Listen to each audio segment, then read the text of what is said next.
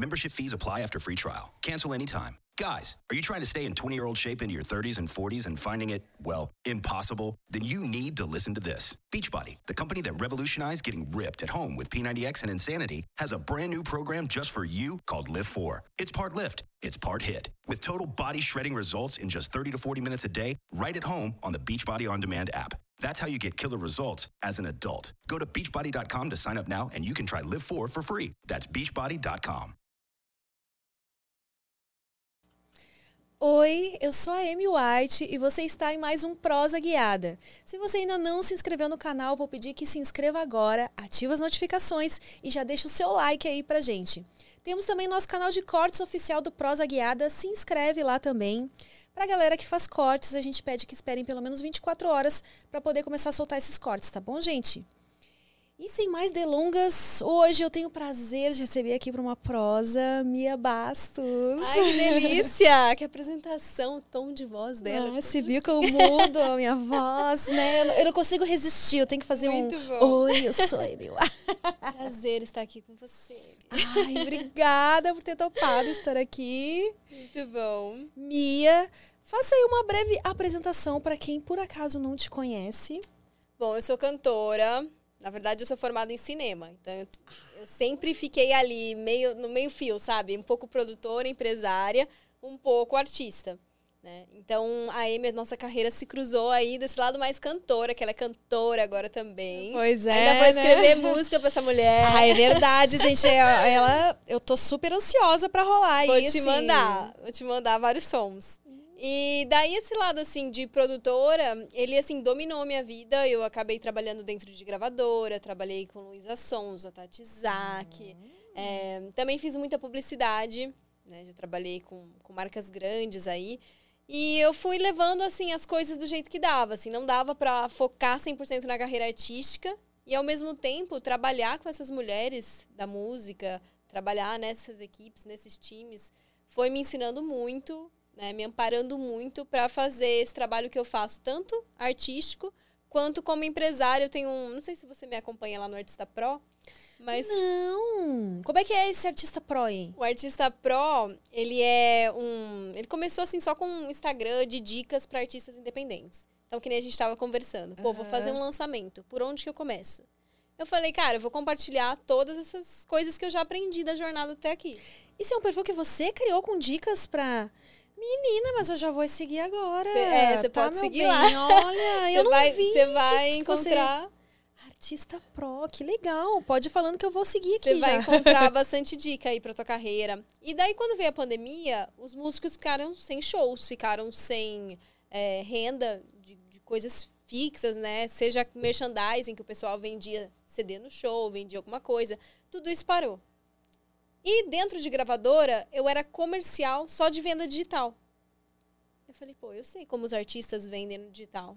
Eu sei como fazer dinheiro no digital. Uhum.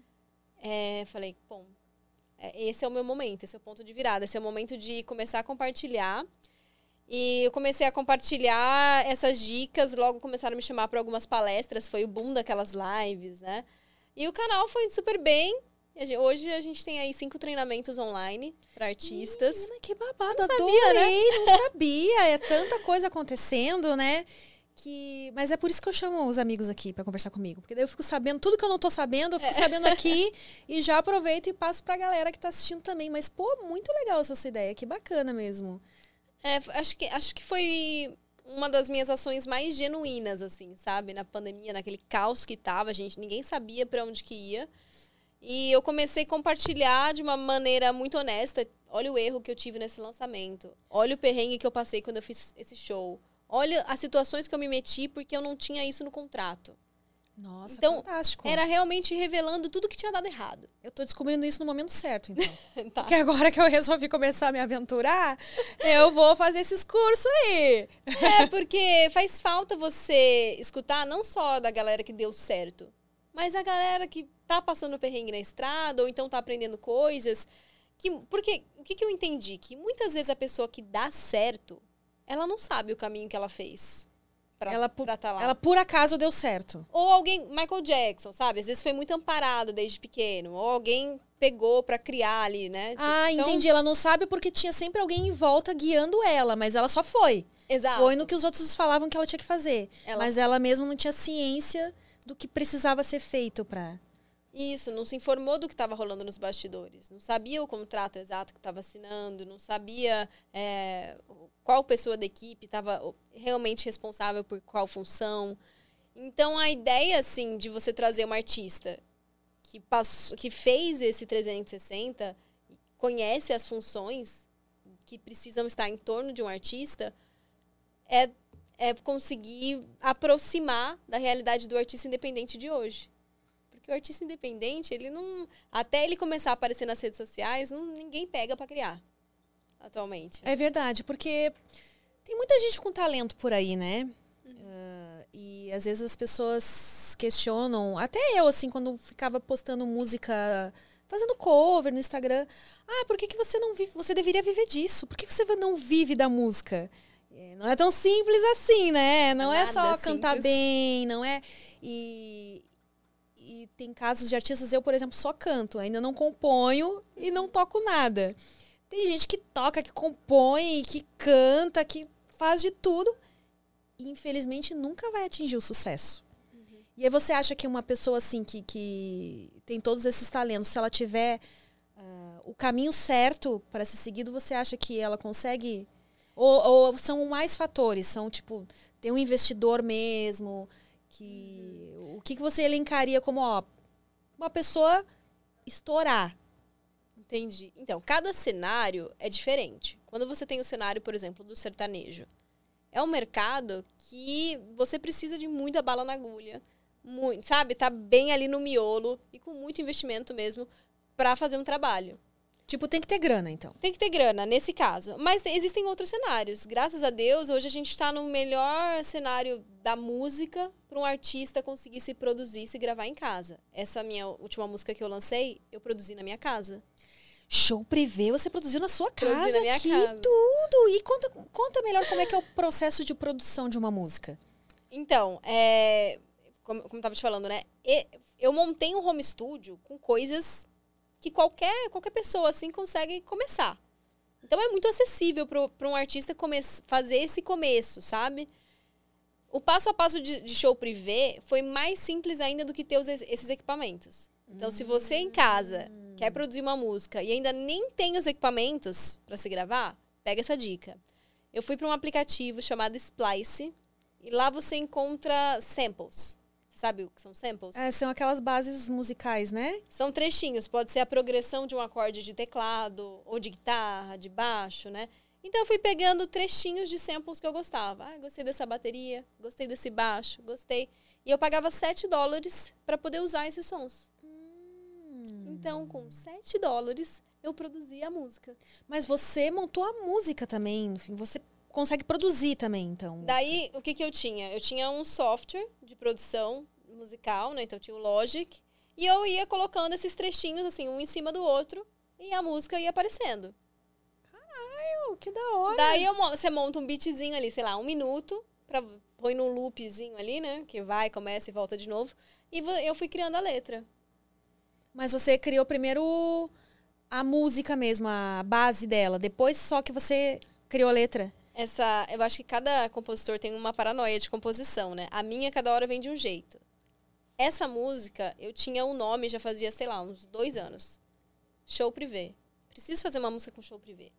Porque eu saía de show e o que eu mais escutava era isso. Quando que vai rolar um show privê pra mim? É sério que eu te perguntava na cara dura, é, assim? na cara dura. Quando é que vai rolar um show privê pra mim? Eu, Ai, nossa, simpática, nossa.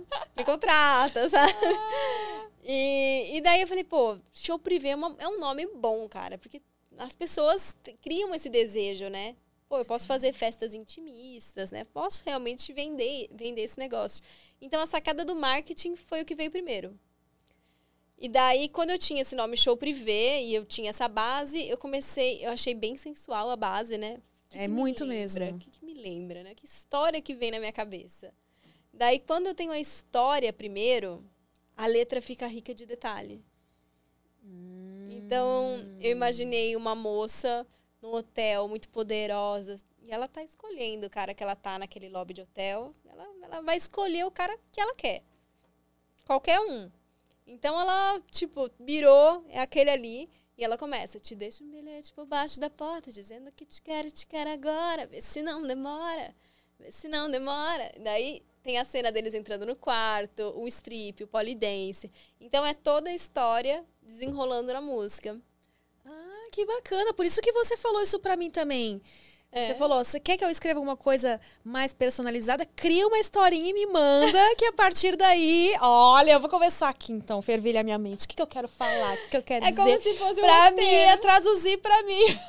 É como se fosse um roteiro de um filme que você vai gravar. Ah, bom, é. E você com o roteiro tem experiência, né? Formada em cinema, então. É, então, assim, eu acho que é muito pessoal essa coisa da composição, né? Tem músico que precisa de um beat, tem músico que faz ali no violão, né? Ou às vezes nasce a letra antes, Nasce né? a letra antes. É doido. E eu acho que essa época que a gente tá vivendo é incrível. Você saber que você pode, com 7 dólares, ninguém te impede de lançar. E é a minha música mais ouvida até agora. A gente lançou faz 20 dias, já tá com 30. Estava lá na festinha. Tava lá mesmo. showzinho, show privê. Eu estava lá no show privê. E fez o show privê comigo. Fiz, né? Teve um Mas momento o que rolou lá, só quem tava lá sabe. Vai ter que esperar um próximo show privê pra comparecer e ver o que, que rola nesses shows privês aí. Em breve, show privê vai chegar na sua cidade. Ui, tá, meu amor, chique. Ah, eu já ia me esquecendo de falar do nosso emblema de hoje. Vamos mostrar o nosso emblema. Ui! Que linda, minha versão cacheada! É. Muito linda! Gente, eu quero! A gente te manda depois. Qual que é Eu o amei. código? Mia Bastos, para você resgatar esse emblema, então é só acessar o último link que está aqui na descrição, ou então resgatar.prosaguiada.com.br e usa o código Mia Bastos. E você tem até meio-dia do dia de amanhã para resgatar esse emblema. Então, aproveita. E o Gente, nosso artista de hoje é PH Freitas. Lindo! Parabéns! Um beijo pra você, pegar. Adorei. Lindo, né? E aí, Mia, você estava contando aqui nos bastidores algo bem interessante, né? Que apesar de ser artista, a sua mãe é do ramo da ciência. Pois é. Como é que eu vim parar nesse mundo? Pois é, como é? Você tem irmãos? Eu tenho um irmão que também é, trabalha na indústria criativa, tem agência de publicidade e é um dos melhores guitarristas assim que eu já vi. Uau! Também tem tino para produção musical. Então foram dois filhos assim Que saíram fora da curva. fora da curva. Mas é, é engraçado isso, porque os pais eles não percebem que eles estão criando aquilo. Então eu vejo assim gente que cria o filho com um monte de animal, tudo, e daí depois, ah, quer ser veterinário. Não, eu não sei de onde que saiu. Sabe? Mas pô, foi criado ali com galinha, com cavalo, com...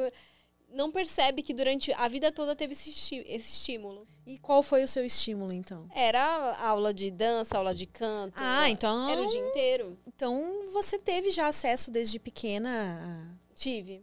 Tive acesso e daí o que foi foi bem estranho foi que para meus pais quando eu falei eu quero fazer música, né? Eu quero fazer a faculdade. Foi, pelo amor de Deus, não, mas não era para dar sério, dar certo isso, sabe? Era só um hobby, né? Era só pra te ocupar Era ali, só pra né? te ocupar. Eu falei, gente, eles não perceberam, não se deram conta que eles estavam criando, encaminhando uma, uma pessoa para essa área, né? Ah, Você fazia aula de, de dança, você começou com quantos anos? Três. Com três aninhos. Balé? Valé. Oh, é o clássico, né? Quando é novinho assim. é- E aí você gostava, você lembra, tem memória, assim? Eu gostava bastante do balé e o piano, que é o que eu mais amo hoje, Nossa, eu acho lindo eu demais. chorava pra ir, cara. Sabe por quê? Porque tinha que acordar cedo e eu já era da noite, entende? Agora o piano eu não, eu não curtia muito, sabe? Eu achava difícil e hoje, no fim, foi o que eu me apaixonei mais. Né? Minha mãe insistiu, insistiu, falava, não, vai sim pro piano, vai sim pro piano. E hoje eu sou muito grata, assim, porque me ajuda em tudo, composição, em tudo, né? Sim, ó. E aí, quando que você começou com esse sonho, assim, de, de ser cantora? Ah, eu acho que quando eu tinha uns 12 anos, Teve, teve alguém na escola que me apelidou de Beyoncé, alguma coisa assim. Hum. Olha que chique. Na época, Beyoncé era 2003, 2004. Ela não era tão conhecida. Mas ela tinha um comercial da Pepsi rolando. Sei se você lembra desse comercial, não. que elas entravam de gladiadora. Ah, sim, lembrei! Nossa! e por quê? Porque eu já... ela, ela, era da Destiny's Child ainda? É, ela tava começando a carreira solo, nem tinha Beyoncé. Ah, tá, eu lembro. Então ela tava bem no comecinho. Só que na escola, é, eu te, sabe aquela fase que a gente desenvolve? E eu desenvolvi e depois parei, né? no peito não cresceu mais. Tudo. Mas, mas tem um popozão ali, né? Mas tinha um popozão. e, tipo assim, com 12, 13 anos. E a galera ainda não tinha, então destacava, né? E daí foi uma coisa dos meninos da escola, apelidarem de Beyoncé e tudo. E eu cheguei em casa e falei, mãe, quem é essa menina? Beyoncé que estão me chamando. E minha mãe me mostrou. E no meu último dia das crianças que eu ganhei presente, com 12 anos, ela me deu o DVD da Beyoncé.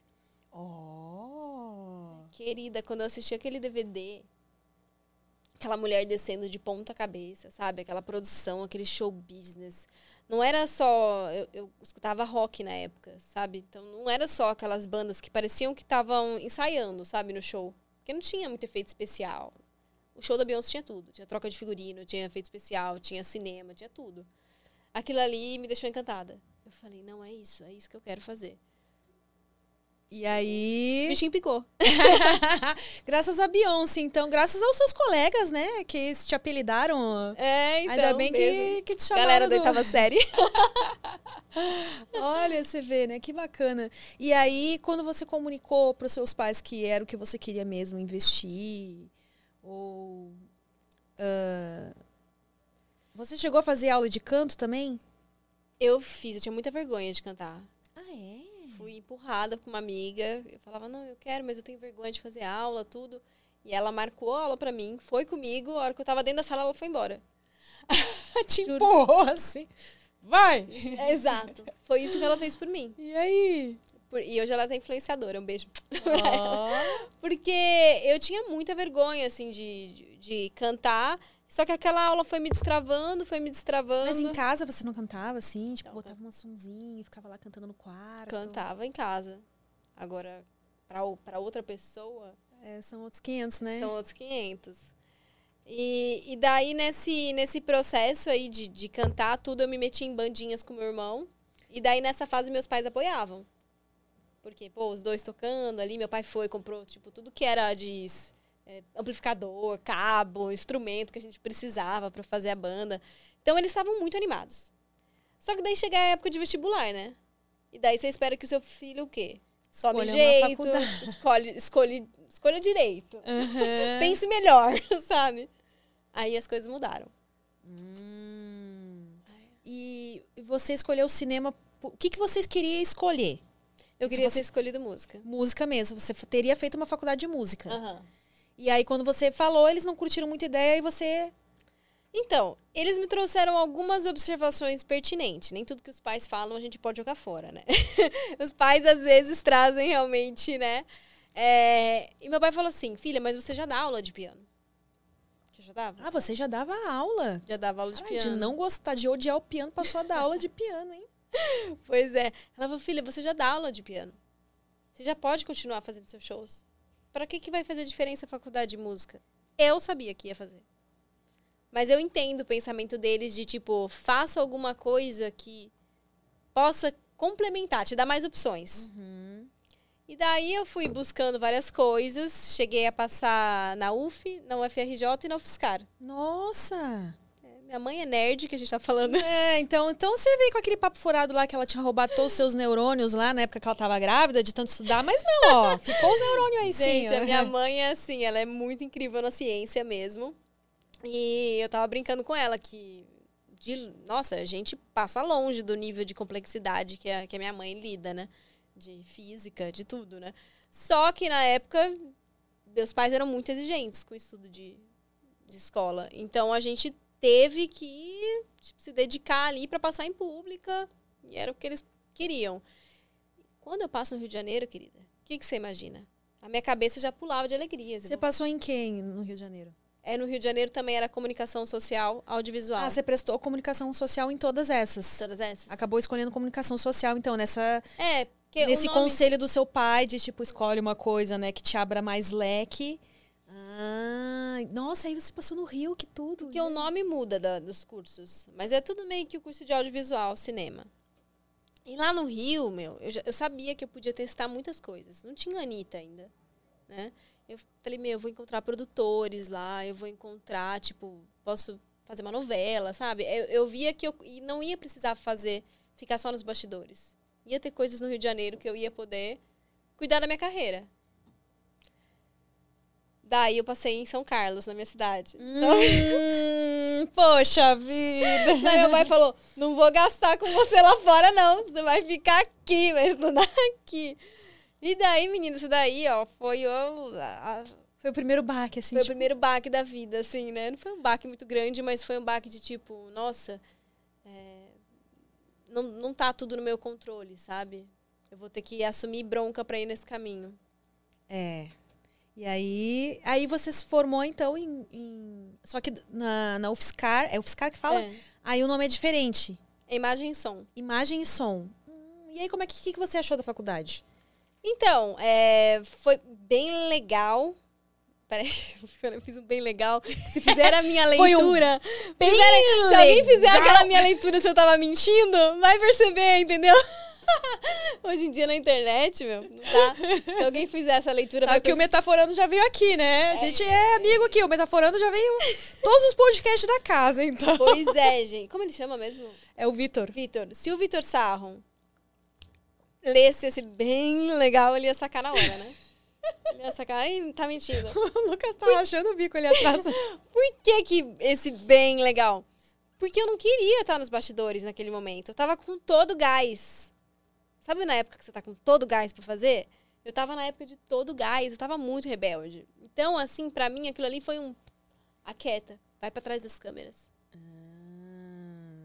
E eu não percebi que eu tava num ambiente cheio de estudante de cinema, louco para fazer produção audiovisual e para fazer portfólio. E eu podia ter feito um monte de clipe, eu podia ter feito um monte de Nossa, coisa. Menina, é verdade.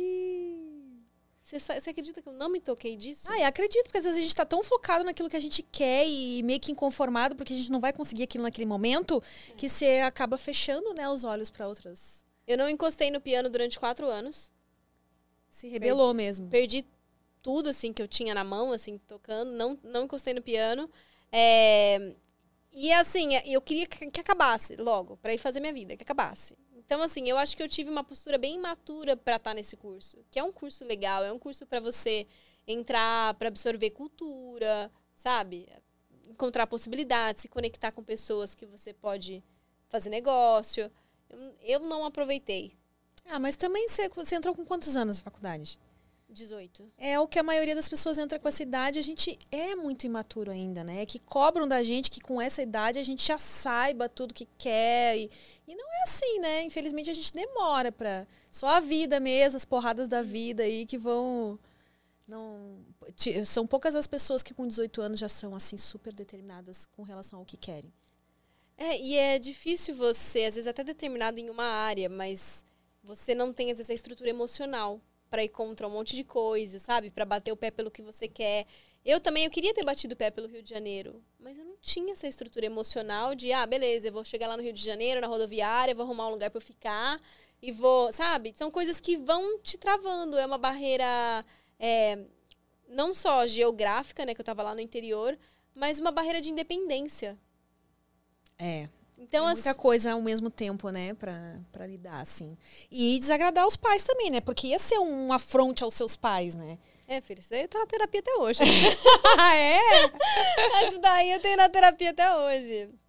Ah, Porque a gente que tá nessa carreira artística, ó, já vamos pro psicólogo. A gente, sem, a gente vem buscando um reconhecimento, uma aprovação de imagem que vem de algum lugar, entende? Então, se você for parar pra ir, ir a fundo, né? É... Mas então não pode resolver, senão não vai meter artista. Não vai mais ser artista. Não vai, os artistas são tudo meio doido da cabeça, não pode se resolver muito no psicólogo, não. Não pode fazer muita terapia, não, porque senão a gente fica normal. Mas é doido, porque durante, aliás, na terapia eu comecei a ver como, como eu separava muito a Mia e a Júlia. Não sei se você tem isso separado.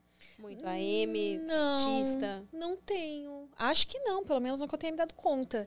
Mas eu nunca quis criar muito um personagem, assim. Obviamente que em casa a gente uhum. demonstra coisas que a gente não demonstra quando está socializando, porque quando estamos socializando a gente quer mostrar o nosso melhor, né? Mas eu nunca fui dessa ideia de separar muito, não. É, então eu tive muito isso. De... Talvez porque você tinha o lance da timidez, né? Porque você, não sei se isso perdurou por algum tempo. É, então, eu, assim, eu tenho uma personalidade muito introvertida, porque para uma pessoa ficar oito horas estudando piano sozinha, você imagina que eu tenho de natureza uma personalidade introvertida. É, se bem que você falando, eu me acho introvertida também, embora não pareça, eu sou. Eu gosto de ficar muito tempo sozinha, assim. Eu sou uma pessoa mais caseira, que eu fico de boas, assim, em casa. Muitos artistas têm esse perfil, Beyoncé, Adele, tudo, né? Então a gente precisa. Eu, por exemplo, se eu venho de um lançamento musical, não sei se você sentiu isso, mas é como se desgastasse todo, toda a energia. E daí eu preciso, tipo, me retirar, ficar no meu canto o máximo que eu posso sozinha de preferência, e aquilo ali me reenergiza, me abastece para que eu consiga voltar mais forte para o próximo lançamento. Então, Faz sentido. As situações sociais desgastam às vezes, né? E aí você na terapia você viu que você dava uma uma que separada assim? Total, porque a minha era tipo um modo de proteção. Porque eu não sei se você acompanhou, eu fiz uma série na MTV chamada Deu Match. Não. Não, pois é, foi 2019. Que tudo! 2019? Acho que foi. Antes da. Antes da pandemia. 2018. É, 2018 passou em 2019. Meu, quando a série foi pro ar, o que, que você pensa? Nossa, as pessoas vão reconhecer ela e agora vai ser, tipo, tudo que eu sempre quis. Menina, eu descobri que eu não gostava de, dessa sensação. Qual sensação que você não gostava? Da galera reconhecendo você, sei lá, num lugar que você não tá esperando. Ah, você achou que era o que você queria e aí você descobriu que você não gostava disso. Ah. Hum, por quê? Você o que, que passa a vida inteira buscando a fama. Eu não sei, eu me senti, eu acho que por estar tá che... foi o primeiro ano que eu cheguei em São Paulo. Então, para mim, eu já me sentia, vindo do interior, já me sentia bem desprotegida aqui, sabe? Não conhecia ninguém, não sabia em quem eu confiava, não sabia que a, se o amigo era amigo mesmo. De repente, aquele amigo tentava me drogar numa festa, entendeu? Então, eu não sabia muito em quem confiar. E daí, de repente, você vê alguém andando atrás de você, parece que está te seguindo, parece que está cochichando, parece... Você não sabe se vai ser assaltada, você não sabe o que está acontecendo. De repente, um cara encosta, você não sabe se vai ser sequestrada. E daí a pessoa, você é a minha da MTV? Então, aquilo ali, tipo, me deixou uma sensação de insegurança, assim. Hum. Entendi porque que artista tem segurança, inclusive. É, é, mas é porque realmente tem um povo aí, né? É. Que é, é, ultrapassa certos limites. E quanto mais famosa você vai ficando, mais famoso, precisa de uma segurança mesmo, né? Vai atraindo mais pessoas. Uhum. E quando a série acabou, assim, o, esse boom e toda essa experiência foi diminuindo, assim, sabe? Como que você foi parar lá na, na série? Bastidores, né? Os meus amigos que fizeram cinema comigo estavam fazendo casting. Ah, da, olha isso, olha como a vida viu cruza como assim, na época você não enxergava isso, mas tudo tem um porquê, né? Olha, e serviu a faculdade para você com certeza. Não, total. Me falaram assim, olha, Mia, tem um casting aqui rolando e é para um programa da MTV que vai ter cinco artistas mudando para São Paulo e começando a vida aqui. Você tem interesse? Falei, tenho, vamos fazer esse teste, né? Daí Até então você morava em São Carlos, então? Morava em São Carlos.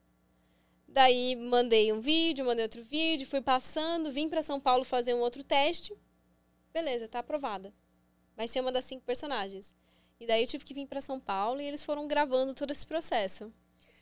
E, e era real assim mesmo? Acompanharam tudo? Vai ter metaforando aqui? não é assim. É porque, por exemplo, não é que eles estão acompanhando você o tempo inteiro. É, existe os momentos em que você sabe que você está sendo filmada. Hum. E a gente tende a. Não ser tão filmada, natural assim, né? Entendeu? Entendi. Então eu acho que é real, mas não tem tanta naturalidade, porque as pessoas estão montando a luz, tudo, e você vamos começar já, a gravar. Já tá entrando naquele modo ali, as câmeras, né? É verdade, é verdade. E, e aí, mas eles que patrocinaram, por exemplo, uh, onde você morava, isso, esse custo ficava com eles? Ou você teve que alugar um lugar em São Paulo para morar? Então, nessa, nesse desenrolar foi bem da minha parte, mas eu consegui parceria. Ah. Falei, olha, você tá gravando com uma série aqui no hotel. Falei, ó, a, o pessoal da MTV vai estar tá frequentando aqui, a gente vai mostrar a fachada do hotel, vai mostrar a, a localização que eu tô aqui. É interessante para vocês? Eles, é. E daí rolou, eu fiquei 40 dias morando nesse hotel. Olha, 40 dias morando. Como é que foi a experiência de morar num hotel por 40 dias? Cara, é. Você fica mal acostumada, né? Acorda, vai tomar café da manhã de hotel. E para mim foi duro manter dieta, né? Eles queriam na época fazer vídeo, é, clipe, tudo mais. Ai, minha barriga precisa estar tá legal, hein? Ah, é? Te falavam isso? Falavam. E eu, gente, como é que eu vou resistir a esse café da manhã? Tipo, eu não vejo isso todo dia. Eu comia, comia, comia, comia, comia. Não conseguia lidar. Overstock's Red Tag Sale is here and the hunt is on. Bring home all your cozy, cold weather favorites at clearance prices. Deep discounts on winter's best sellers couldn't come at a better time. Warm up with hot deals on bedding and mattresses. Plus, save big on storage and home improvement for a fresh start on a new year. Spot the red tag at Overstock to make your dream home come true. Essa com essa realidade, assim, né? É... E você conseguia malhar? É, malhava, meio preguiçosa, né? É, não muito, pelo não jeito, muito. né? Não, metaforando. É, levantamento de garfo só, né? Tava rolando. Taurina, né, querida? Ah, taurina. Taurina, é verdade. Né? Sei que eu tenho uma irmã assim também, então... É você é qual signo? Capricórnio. Ai, você é trabalhadora? É, sou. Focada, minha mãe é Capricórnio. Ah, é? é. Olha... Então, qual dia que você é? Dia 8 de janeiro. Ela é dia 9. Olha, Olha aí, mais uma do dia 9, gente. É incrível. Tô conhecendo várias pessoas que fazem ou dia 6, ou dia 7, ou dia 9. É. Então, oh, mais uma pro time do dia todas 9. muito focadas, todas muito trabalhadoras. É a Thalita que faz dia 9. Eu sempre me esqueço se a Thalita faz dia 7 ou se, se ela faz dia 9. Desculpa, Thalitinha, uma hora eu decoro, tá? Mas eu sei que a Thalita ou é um dia antes de mim ou é um dia depois. E o Pedro tem Pedro também, que aí, aí eu confundi os dois, entendeu? Um... Eu acho que é Pedro 5, ela 6. O Pedro é, é pertinho também. Mas enfim, quem sabe quem faz essa época também é o Magalzão. Magalzão Show. Até eu vou chamar ele pra vir aqui também. Ele, o dia que eu postei, que alguém me perguntou, acho, isso, do dia uhum. do aniversário, ele, ah, esse, esse, ou ele falou, eu também faço, ou eu faço um dia que era antes ou depois. Uhum. Eu falei, pô, vamos combinar uma festa, levar todo mundo, né? Vamos alugar um karaokê aí. Nossa, tem aí... baladas ótimas de karaokê, pode me chamar sempre. Ah, é? Já me indica, já me indica já as baladas. Vocês já frequentam muito karaokê já? Adoro, adoro. Aliás, uma, um dos jobs que eu tinha quando eu comecei aqui em São Paulo, né, e precisava sustentar a carreira de alguma forma, eu fiz muito hostess, fiz muito RP de balada. Então, eu levava a galera e ia ganhando por cabeça que eu levava da minha lista, sabe? E daí eu tinha várias casas de karaokê que eu, que eu ia lá e negociava para eu ser hostess, para poder ir também curtir com os meus amigos. Então, eu adoro, sabe? E eu acho que o karaokê, ele tem uma energia que te dá muita confiança no palco. Então, se você está começando a cantar e você quer um público que vai te aceitar, que não vai te cobrar como profissional, né? Porque a gente colocar o, prof, o chapéu do profissional muito rápido atrapalha a carreira. Ah, é? Atrapalha, porque às vezes você, tem, você tá em um desenvolvimento que você precisa aprender, você precisa acertar, aceitar certas situações e você não, não consegue lidar com os erros. Entendi. E um amador, ele erra, mas ele continua, porque ele ama. Então, Nossa. Então você vai, Verdade, né? pensa num esporte que você gosta. Você pode, sei lá, você tá lutando boxe, por exemplo. Ah, eu errei. Não tem problema. Eu continuo, eu gosto. Quando você se põe no, no, no chapéu do profissional, não posso errar. Tem muita coisa em risco. Tem muita... Você começa a não se colocar em situações que iam te lapidar. Nossa, perfeito. Gostei dessa observação aí. Então, o karaokê, para falar assim, para quem meu público, audiência mais de músicos, assim, o karaokê, ele te dá essa confiança, a galera tá lá, tipo, aplaudindo e você se solta. E vai estar tá analisando tecnicamente, né? Olha ali, ó, saiu do tom, ó, semitonou, sei lá, uma coisa assim, né? É, então. Vai estar tá todo mundo lá, tipo, uhul! Não é The Voice, né? É, não é um The Voice, né? É, então eu acho que essa coisa de você poder ter esse, esse essa experiência de palco sem muita cobrança é muito rica. Você que tá começando, né, também uma nova ah, mas área. eu já, já cantei. Eu amava can- cantar em karaokê também. Era uma das coisas que, quando sabia que tinha karaokê, eu ia. Mas você já fazia, você já, tá, já eu já cheguei show? a fazer show. No, quando eu tinha 20, 20 e poucos anos, eu cantei por um tempo com um grupo que era o tecladista, uma outra menina que cantava também. Ela tinha uma voz mais grave, mais contralto, assim. E, e o Olha carinha ela, que era gente, cantor. Ela sabe as vozes. É, sei, já fiz, já fiz. Na época também, eu, um pouco antes disso, eu cantei num, num musical que era uma espécie de coral, só que tinha. é, Era show mesmo, a gente ia, viajava para para cidades para fazer shows, tinha coreografia. Então era tudo dividido entre vozes ali. Daí, e quando, como tinha um maestro e a gente ah, ensaiava por região vocal, né? Aí ali eu aprendi que eu era meso. Ah, você é meso soprano, você vai ficar aqui com as meso e tal. E a gente fazia aula de técnica vocal e tal. Quando eu vi o teu vídeo cantando, eu falei, isso não é de agora. Hum. Falei, não, ela tem, tem técnica, tem preparo. Agora eu tô entendendo. Você já estava se preparando para um caminho assim faz tempo. É, na verdade, eu cheguei a cantar um tempinho, né, eh, profissionalmente, que a gente cantava em bares, eventos e tal. Só que isso foi lá quando eu tinha 20 e poucos anos, até acho que uns 24 por aí. E aí depois eu fui pro mundo da dança, meio que deixei. Eu fiquei um pouco decepcionada, porque ah, eu ainda naquela época não tinha ideia de. Era um sonho assim muito pra frente lançar uma música minha. Eu tava ali, eu gostava de cantar, eu queria cantar. Só que você sabe como que é? Quem vive disso ah, e tem que cantar em vários lugares, aí tem um outro músico ali, sei lá, uma pessoa que quer te contratar para um evento. Aí foi lá o fulano de tal e fez por bem menos. Tipo, o cachê já não era grande coisa. E aí a competitividade que tem ali do meio, não, não, eu faço essa festa aqui para você por tanto. Só vai o cara com violão lá ou com a, E era caro produzir na, na época, né, que você tava... É, não tinha essa. é, nessa época aí não era a época essa da internet. home não tinha studio, Spotify. não tinha home studio. Não tinha YouTube, tipo, não tinha um monte de coisa que nem você estava falando aqui no começo, que hoje facilita muito mais, né? É, se pra você entrar no estúdio, você ia gastar 3 mil reais, sei lá, 1.500 Sim, reais, no nossa, mínimo. imagina. Então, tudo, todo o processo ficava caro. Daí você tinha que fazer o CD. Pô, lançar um CD caro pra caramba, sabe? Todo o encarte, tudo. Daí você não, nem sabia onde ia distribuir esse CD.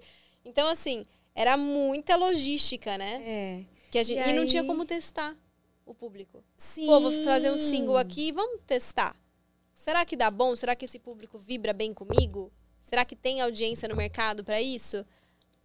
Bati aqui, desculpa. Ah, não tem problema. As pessoas batem direto, é um pouco. Então, eu acho que é, naquela época era um tiro muito certeiro que você tinha que dar e sozinho era quase impossível. É. E aí eu acabei deixando de lado um tempo assim, mas sempre amei cantar. E aí cantava em casa pra mim mesma e tal. Quando tinha um karaokê, karaokê eu ia. E aí, aí, depois de tudo que. Aí surgiu a Amy Watt, essa história toda que todo mundo já conhece. e agora que eu tô estabilizada nesse meio, eu resolvi, não, vamos voltar pra essa história da música, né? Agora. Só que eu tô nesse processo meio que de descoberta. O que que eu vou querer cantar? O que que eu vou gostar de cantar? Porque cover a gente gosta de cantar muita coisa, né? Sim. E agora, pra eu, ah, não vou ficar nesse gênero aqui, aí vai ser meio que um processo, né? Então, vou te falar uma coisa que eu fui muito questionada, inclusive pelo meu pai. Ele falava muito isso. Você não tem identidade. Artista tem que ter identidade. Isso, assim, ficou guardado em mim num lugar. Sabe aquele lugar Doeu. que você não esquece? Porque eu realmente eu comecei no piano clássico, daí eu fui tocava uns jazzinhos, depois fui tocar rock, depois fui tocar pop, depois parei no funk, depois eu falei, realmente eu não tenho identidade. Ah, então ele ia me considerar sem identidade também, porque eu tô pensando em fazer isso. Ó, vou, vou fazer um pouquinho de cada coisa, vou ver o que, que eu gosto aqui. Mas meu pai estava errado. Ah, é? Ai, que... Ficava errado, porque um artista, ele, ele precisa que o som dele cresça, ele precisa que a vivência dele cresça, né? E às vezes cada ritmo, cada estilo tem muito para te ensinar. E é como se fosse um bebê, você não pega para uma criança e fala: "Você não sabe sua identidade". É verdade, não, né? quem é você? Entendeu? O artista ele precisa se testar. Pô, será que minha voz fica melhor nesse tipo de música, nesse outro? Será que eu tô confortável em fazer show assim ou não? Né? Então, acho que limitar o artista, ah, você vai ser só uma pessoa do reggae, você tá fazendo ele ser menor que o estilo de música. É muito pequeno. Você pode ser a Amy White, você pode ter prosa guiada, você pode ser cantora. Sabe, a tua vivência é muito mais ampla do que um estilo de música. Você reduzir uma pessoa a um estilo de música é até cruel. Porque a gente não pensa do mesmo jeito, não fala as mesmas coisas o tempo todo. E a gente muda também com o tempo, né? E daí, sabe uma história engraçada? Conte. Eu comecei a sonhar muito com ornitorrinco. Ornitorrinco, Quem que, que sonha? específico, gente. Gente, quem que sonha com ornitorrinco? Ninguém, eu né? acho que eu nunca sonhei com ornitorrinco. Não, tipo, o ornitorrinco ele não aparece em sonhos. Você sonha com gato, cachorro, cavalo, vaca, mas você não sonha com ornitorrinco. Cara, esse ornitorrinco vinha no meu sonho. Eu Falei, gente, o que, que é isso? Só faltava ser meu animal de poder. Todo mundo poderoso com o animal de poder é a águia, é a serpente, é o leão, é o tigre. E o meu é o quê? O ornitorrinco. Ah, não, pelo amor de Deus, não, não, não deve ser meu animal de poder. Mas aí, a última vez que esse ornitorrinco voltou no meu sonho, eu fui pesquisar sobre ele. E daí eu vi que era um animal que era mamífero, mas não tinha seios. Ele ah, alimentava pelos poros. O leite sai pelos poros. Sério? Que louco. Ele bota ovo, então quer dizer, é mamífero, mas bota ovo. Ele tem pata, ele tem bico, é- ele tem uma cauda tota- totalmente diferente, assim. É, nada- ele tem nadadeira, na verdade. Ele tem nadadeira, cauda, bico. Então, assim, é um animal muito estranho. Muito, tipo... É uma mistura, parece uma mistura, né? Nada, tem bico, põe ovo, mas é mamífero. É. Mas ele é autêntico. Isso é verdade. Um orni... Todo mundo, né? Pô, fala em ornitorrinco, até o nome é ornitorrinco. Até o nome do ornitorrinco é autêntico. Então, quando eu descobri esse animal, cara, eu super. Eu entendi ele, sabe? Eu falei, eu me identifiquei com ele. Eu falei, caraca, ele não é uma coisa só, sabe? Tá tudo certo. Você cantar funk e cantar é, jazz, sabe? Então, quando você começa a entender que a tua identidade vai ser essa totalidade de todos os seus potenciais, conseguir elevar ao máximo todo o seu potencial. Tipo, a Amy é atriz, o potencial máximo dela como atriz, qual que é? A Amy como apresentadora, qual é o potencial máximo dela como apresentadora? Então, quando você chegar nesse potencial das coisas que você. da- das suas artes, assim, eu acho que aí sim você consegue ver o todo, a tua identidade, sabe? Nossa. Profundo. Mano, esse papo aí tá me instruindo muito aqui, ó. Não, é aulas, aulas. E Mia, qual foi a primeira música que você lançou? Todas as suas músicas são composições suas? Sim, é, até agora eu tive poucas parcerias, assim, mais com rappers que escreviam a parte deles, assim, né? E a primeira música que eu resolvi lançar também já era que eu comecei a produzir em casa. E levei, na época, tava indo pra França, né, passar uns dias lá, e eu encontrei um rapper francês. Falei, meu, põe voz na minha música.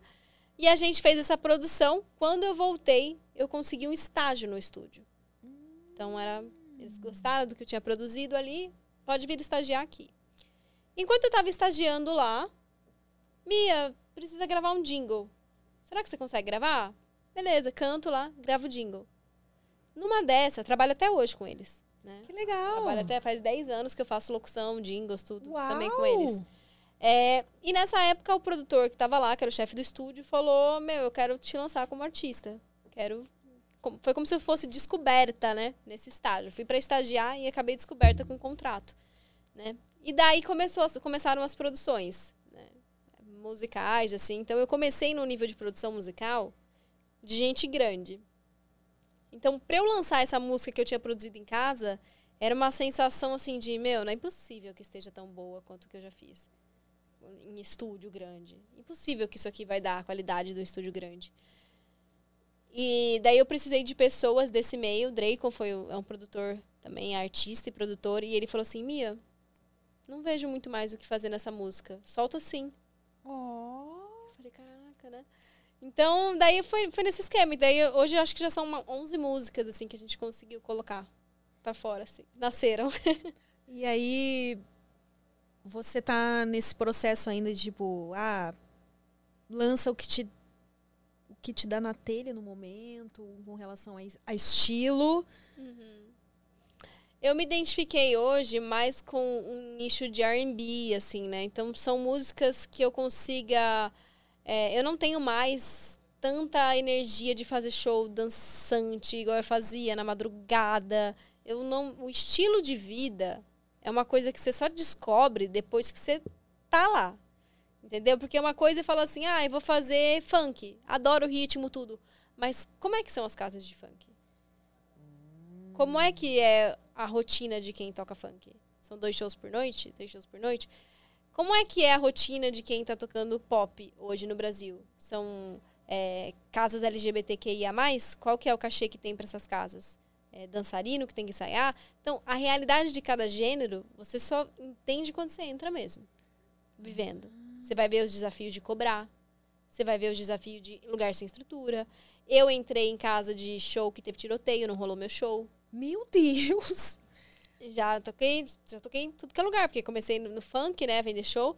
Toquei muita festa universitária, né? Já fiz show também que é, o pessoal vendia como, ah, é casa LGBTQIA+, daí chegava lá, não era. Era tipo casa de swing, era puteiro, entendeu? Daí você fala, meu Deus, mãe, não vem assistir esse show, não. Não vem, vem no próximo. Mãe, consegui um camarote aqui pra você. Então, mãe, aborta a missão, que acho que você não vai gostar muito daqui. Não vai gostar. Então, assim, você só descobre essas coisas na jornada. E cada perrengue que você passa, meu, é que você começa a virar cláusula de contrato, sabe? Você começa, tipo, meu, não posso passar por isso mais é, situação de estrada, chega lá, a pessoa fala que vai te dar hotel, não te, não te dá. A pessoa fala que vai pagar metade do cachê antes, você espera para receber a outra metade, e daí você fez o cálculo errado. A metade do. A pessoa não te paga, a outra metade, e a metade que você já comprometeu equipe, que você já comprometeu gasolina, que você já tá lá, não paga teu custo. Prejuízo. Então, era cada, cada perrengue, assim, sabe? e que você vai te tirando um pouco do tesão do mundo da música, né? E hoje, assim, hoje eu recuperei esse brilho no olho de fazer show, de fazer as coisas. Só que eu tô indo pra uma onda de um outro ritmo de show, um outro, ritmo de, é, de lançamento. Então, esses lançamentos que vão mais pra uma coisa valorização vocal me interessam mais. Nossa, eu amei aquele seu show lá que você fez no, no Pensão Bar. Eu achei que mostrou muito realmente a sua potência vocal, as músicas que você escolheu. Achei maravilhosas. Quando eu vi o seu show, tipo, me brilhou o olho, porque o cara, eu gosto disso. Tipo, foi até uma inspiração, assim, para mim, sabe? Porque. Ai, e foi um, um, Foi tão gostoso, né? Porque foi uma coisa mais intimista. As pessoas que estavam ali todas prestando atenção, né? Curtindo aquele momento. Não é aquele negócio de você cantar e todo mundo, cada um fazendo uma coisa e nem prestando atenção, né? Então, foi, foi muito legal, foi muito gostoso mesmo. Ai, que legal, que bom saber que, que te inspirou de alguma maneira. Ah, você sabe que eu não tava segura desse show, né? Eu falei assim, gente, eu vou chamar a galera lá, o pessoal vai querer socializar. Ai, se não tiver comida, o povo vai me xingar. Se não tiver bebida de graça, o povo vai me xingar. E daí meu, o meu tecladista falou, imagina, as pessoas vão escutar, vão ficar. Eu falei, ai, vamos tocar só quatro musiquinhas. Porque o povo vai começar, vai virar música de fundo. ele falou, não, as pessoas vão lá para te ver, sabe? Você cantar bem. A, artista tem essa insegurança. Mesmo a gente estando anos na estrada. Marilyn Monroe tinha anos de, de carreira também, tinha suas inseguranças, sendo quem ela era. Então, assim, o artista, ele tem isso. Tipo, será que eu vou virar a música de fundo? Será que as pessoas vão, né? Então, isso não importa quanto tempo de carreira você tenha, você sempre vai ter essas questões. E daí, eu comecei a entender que o poder desses shows intimistas, né? Que é a ideia dessa música show privê era trazer toda uma festa prever para os convidados, para vocês, né? E você tá próximo das pessoas, é outra energia realmente, para a gente que está lá e para vocês, né? É, com certeza. E, e, quais são os próximos passos que você vê aí? O que, que você está planejando em fazer? Eu acho que essa música ela tem muito para crescer, assim, sabe? Eu vejo, assim, não sei se deslumbrar muito, mas eu vejo ela em novelas, sabe? Coisas, temas mais sensuais. É, a gente está lançando essa turnê, né? Eu não, falo, não, gosto de falar turnê, que parece que eu vou rodar o mundo, entendeu? Mas é, a gente está lançando esse show, que é o Festa Privé, que eu vejo muito em ambientes corporativos, eu vejo em lugares intimistas, festas privadas, fechadas. E a ideia é trazer esse repertório de músicas sex songs, né? Músicas sexys, e que hum, de alguma maneira, elas marcaram a vida amorosa aí das pessoas. Você provavelmente já embalou alguma noite aí com alguma das músicas desse repertório. Pode deixar aí mesmo que eu não vou. É só para depois mesmo. Pode deixar. Obrigada. né? Que não dá pra aqui no estúdio, vai ficar muito. Quem tá vendo agora vai entender bulhos que eu tô falando, mas deixa assim mesmo. Deixa em off. deixa em off. Aquela. Deixa em off. Tem uma música que é assim. Ah, é? E você, o que, que você gosta de ouvir? Ah, eu sou muito eclética ouvindo as coisas. Tipo, se você ver minha playlist, vai ter coisa de metal pesado. assim. Uau! metalzão. É, eu tenho isso, hard rock. Escuto até, tipo, Marília Mendonça, entendeu? Até o sertanejo eu escuto. Mas, assim, a- o que mais me inspira seria, tipo, Joss Stone, Nossa, Bruno Mars, é. Nora Jones. Ai, então, Nora Jones é delicioso. então, são as divas que me inspiram mais. E como que é a sua rotina, assim, dia a dia? Então, hoje eu tenho muita flexibilidade, né? Porque esse negócio de mundo digital, né? Curso digital, treinamento digital. Aliás, se você tá nessa vida, você me entende também. Enquanto a gente procrastina, tem preguiça, porque Difícil, né? é muita liberdade. Então, se você não souber lidar com a liberdade, esse mundo digital, ele te, ele te engole. Então, assim, eu tenho essa rotina de gravar aula para os alunos, de dar mentoria, de fazer as lives, fazer conteúdo para o pessoal de Instagram, tudo. E, em paralelo, vou criando as músicas, assim. Eu acho que música a gente só cria, cria enquanto a gente está vivendo. Se eu parar tudo que eu tô fazendo, desliga, não saio mais de casa, vou ficar aqui só criando música, pra mim não tem muita vida pra eu escrever. Não tem inspiração, né? É. Então eu vou seguindo a vida e as músicas vão vindo. E quando você disse que foi ali em 2019, né, mais ou menos que você começou com essa ideia do ou foi foi na pandemia mesmo que começou a ideia dos cursos? Foi na pandemia. Na verdade, é engraçado, tem algumas palavras que elas ficam na minha cabeça, né? Tipo essa da música show privê. Ficou dois anos na minha cabeça. Parece que é um anjo falando, né? Show privê, show privê, show privê, show privê. Senta escreve, senta e faz. E eu, não, agora não. né? E eu tava com essa coisa do o diário indie. Começou como diário indie. Registra os perrengues que você tá passando. Registra as coisas que você tá aprendendo por não ter empresário. né? Registra as coisas que você tá... Então, assim, começou como um diário. Falei, cara, vou, vou fazer essa ideia. E daí, no meio do caminho, virou o Artista Pro, entendeu? Em 2020 virou Artista Pro. Mas a ideia não era, não, eu não comecei pensando em financeiramente, assim, sabe, no projeto. Foi só para registrar mesmo. Era só para ajudar a galera. E quando que veio a ideia de, de tornar isso Então, foi um amigo que estava já no digital e ele falou: Você sabe que isso dá negócio, né? Eu falei: Será? Né? Mas eu não sou famosa.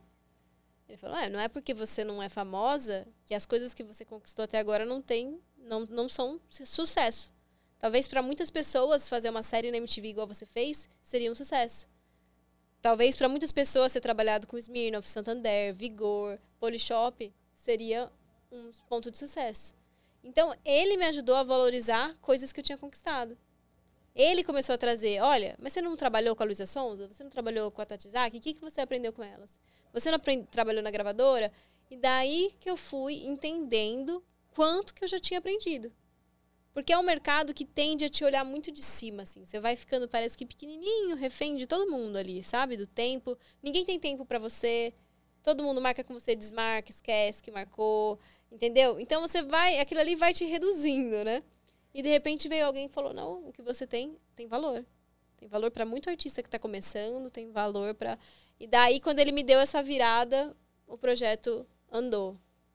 E aí você contou com a ajuda de alguém para organizar tudo isso? Meu, foi uma coisa assim de um final de semana, ele falou assim, ó, vamos chama uma galera aí para uma chamada no Zoom. E você vai dar uma aula. A gente chama a galera, comecei a chamar no Instagram, gente, né? Tava fazendo conteúdo, eu vou fazer uma, uma aula de dicas para artistas, não sei o quê. Nessa chamada de Zoom, a gente vendeu três mentorias. Tava 3 mil reais na época, Uau! 9 mil reais. Menina, que tudo! Pois é. Daí ele cresceu o olho e eu também. Falei, eita, mas não é que esse negócio, não é que as pessoas vão, vão pagar pra ter aula comigo? Ele falou, é, Mia, agora o próximo passo é a gente começar a ter. Você vai fazer essa mentoria, vai ver a necessidade dos alunos, o que, que uma pessoa que está começando precisa. E daí você formula o teu curso. E daí eu fui formatando cada vez que a pessoa falava, não, mas eu tenho problema nisso. O que mais pega pra mim é aquilo. Eu anotava e gravava uma aula. Hoje o curso tem mais de 100 aulas. Uau! E tem quatro mini cursos também, fora o meu curso principal. E a galera, assim, consome, você começa a ver o resultado do pessoal, os insights que eles vão tendo. É, é bem assim gratificante. Tá numa plataforma esse. Tá... Tá na Eduz. E aí a pessoa compra o curso e ela tem acesso vitalício ou tem que renovar de ano em ano? Como é que é? Ela tem acesso durante um ano. Durante um ano. Então, E as você- aulas ficam lá gravadas, ela pode assistir tá a hora assistindo que quiser. o podcast da Amy, você manda uma mensagem lá no direct do Artista Pro que se você comprar e veio do, do podcast, a gente vai dar quatro bônus pra eles. Olha, então já segue lá, Artista Pro. manda uma, um direct lá. A gente pode eu vou até- mandar o curso pra Amy. Oba! Ah, ela ganhei o curso! Ganhei o! Menina, eu vou ficar muito culta agora fazendo esse podcast, porque os convidados, né, eles me presenteiam com livros, com Ai, cursos. gente, eu não trouxe presente. Então, não, você Mas o acabou de me dar um presente- presente. Ai, dei- um curso é um presente, você, você acha? Você acha que eu não vou aproveitar esse presente aí? Ah, então, eu espero, mas olha, a gente pode até melhorar o presente. Tá Ah, bom? A é? gente pode marcar chamadas no Zoom, a gente pode marcar ma- mentorias, Oh, tá bom? Meu presente pra ela vai em off, tá, gente? Vai ser músicas. Adorei. É, fora, né? Eu fiquei super empolgada quando você falou assim: ah, eu escrevo uma música pra você. Eu, olha, então tá, tamo aceitando, né? É, Porque eu tô- eu ainda não me aventurei, mas. eh, Quem foi que. Agora eu não lembro. Eu converso. Essa coisa de fazer podcast, a gente conversa com tanta gente. E às vezes a gente conversa em off, eu não me lembro se foi em off, se foi aqui no prosa. Mas alguém me falou assim. Ah, foi no Critiquei, lembrei. Ah, que eu, eu contei, sempre conto que eu ainda não componho, né? Pelo menos nunca veio naturalmente pra mim. Aí lá no Critiquei me falaram assim, ó. Vai internalizando essa coisa que uma hora vai mentalizando. M compositora, M compositora. Daqui a pouco vivendo o processo, né? Porque agora eu comecei a gravar, comecei a lançar. Vai que não te surge aí, né? Uma, uma ideia. Sabe uma experiência que eu acho que você ia amar? É um camping. Camping? Então você vai pra um, pra um lugar, pode ser um Airbnb, que você vai fechar uma casa lá, com compositores. E você vai passar um final de semana falando, pensando em coisas que você quer dizer, tudo. E as pessoas vão escrevendo, tipo, que nem maquininhas. E daí sai, você sai de lá com um monte de possibilidade. Que da hora! Menina, Não é legal? é super eu posso te legal. ajudar a organizar isso daí, amiga. Olha como tem coisa que a gente nem imagina que existe. Camping. Porque pensa assim, até os artistas grandes, que também são compositores. Marília Mendonça mesmo, né? Ela recebia música de muitos compositores, sendo uma letrista incrível com mais de 320 músicas dela. Então, chega um momento que você tem que, tem que ponderar se a tua música é realmente melhor do que outras opções que também estão chegando, né? Então, e é legal essa troca, sabe? Você vê pessoas escrevendo a tua história, às vezes de um jeito que você mesma não conseguiria escrever. É uma outra visão, né? E também no curso você vai ver a parte de composição. Então você vai entender o que é uma célula de música pop. Qual é a importância dela, para eu conseguir fixar na, na, na mente das pessoas. Você Ai, vai, você vai entender como é que funciona a estrutura de uma música. Então isso vai te ajudar. É isso que eu ia te perguntar também. Como é que a pessoa faz? Ah, porque hoje em dia é complicado, a não ser que a pessoa queira fazer isso só por hobby, né? A, visão, a pessoa tem aquela visão romântica de que não, eu vou cantar o que eu gosto, quem gostar, gosta, quem não gostar. Mas tem uma estratégia para você lançar algo que provavelmente vai ficar mais na mente das pessoas e vai tem mais chance de fazer sucesso, né? Sim, tanto que a gente tem a famosa que a gente fala da progressão 251, né? Como é que é isso aí? Agora eu falei difícil, falei papo de músico. Mas é uma progressão de acordes que é comum em muitas músicas, principalmente do gênero pop. Então você vai, por exemplo, eu tô na escala de dó. Você começa com o segundo grau, que é o ré, daí você vai para pro quinto grau, que é o sol, e depois você termina no dó de novo. Então você vai ter ali a, a gente vai trabalhar com as dominantes, né? Subdominantes. E, e daí então é uma progressão que resolve, sabe? Resolve muitas músicas que estão aí. Então, assim, o pop, ele se repete. A gente às vezes escuta uma música e fala, mas será que não é plágio daquela outra? Será que não tá muito igual, né? E, e é complicado por, por conta disso, por conta do pop ser um ritmo que a gente busca células menores que se repetem e ficam na cabeça das pessoas. Ah, no Brasil, atualmente, o que mais faz sucesso, eu acho que é mesmo pop e sertanejo, né? Não sei, você tem um- alguma informação nesse sentido? Quais são as... Tem um gênero aí que tá em mais destaque? Eu acho que quando a gente sai do país, a gente percebe o quanto o nosso país é rico musicalmente. Não é à toa que o pessoal fala tanto de música brasileira. Você chega em Portugal, todo mundo escuta muito a música brasileira. Então, assim, a gente começa a ver que a gente tem forró, a gente tem samba, a gente tem funk, a gente tem. É muito rico a música lá do Pará, né? Então, é muito rico é, toda essa quantidade de ritmos que a gente tem. Só que também torna bem difícil, assim, você conseguir saber. Geralmente, quem sabe muito bem samba não vai ter malemolência, tudo de, de, de ir de um ritmo para o outro, compor para todo mundo, assim. São poucos os compositores que não vão ter esse nicho específico que eles compõem. Mas eu acho que. Nossa, até me perdi da pergunta. a louca. É, uh, o que, que, qual é o gênero que você acha que, assim, aqui no Brasil, uhum. atualmente, ou quais gêneros se destacam mais? Que eu, é. para mim, o sertanejo é um que tá aí faz tempo e parece que veio para ficar, né? Começou é. com aquela coisa do sertanejo universitário e agora nem sei se tem um nome específico aí, mas sertanejo eu vejo que tá sempre em alta.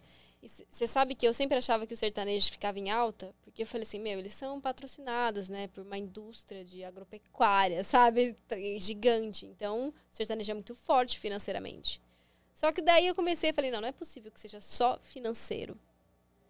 E daí eu comecei a entender que o que as pessoas se conectam muito na música sertaneja é a vulnerabilidade delas. Então, é compo... umas letras sempre, né, que falam de desilusões amorosas, Overstock's red tag sale is here and the hunt is on. Bring home all your cozy, cold weather favorites at clearance prices. Deep discounts on winter's best sellers couldn't come at a better time. Warm up with hot deals on bedding and mattresses. Plus, save big on storage and home improvement for a fresh start on a new year. Spot the red tag at Overstock to make your dream home come true. Fala do que a gente quer, passa e não quer assumir que passa. Entendeu? Entendi. E, e, essa coisa de ser vulnerável conecta muitas pessoas. Né? Então, o próprio Artista Pro cresceu porque eu falava assim, gente, deu errado isso. Olha, fui fazer um lançamento aqui, deu errado isso aqui. E as pessoas se identificavam. Né? Agora eu vou fazer a live de como contornar esse problema que eu tive. Entendeu? Então, assim, essa vulnerabilidade, ela aproxima as pessoas, né? Ela, a gente acha que tem que ser tudo perfeito em rede social o tempo todo, mas às vezes os posts que mais conectam com a tua audiência, que mais vão. Não vai ser aquela coisa que vai ficar desapercebida, sabe? Ah, rodei o feed. São os posts que realmente vão. E a música sertaneja tem isso. Então, por isso que eu acho que ela é o maior, assim, mercado, mercado mais rico musicalmente do Brasil. Ah, entendi. Quando você disse que trabalhou com a Luísa Sonza. Que, qual foi a experiência que você teve com ela? Ah, ela, ela me deu muitos insights, inclusive como artista, né? Porque ela percebeu ali, né, que, né? Eu fui contratada na época que ela ia lançar Boa Menina.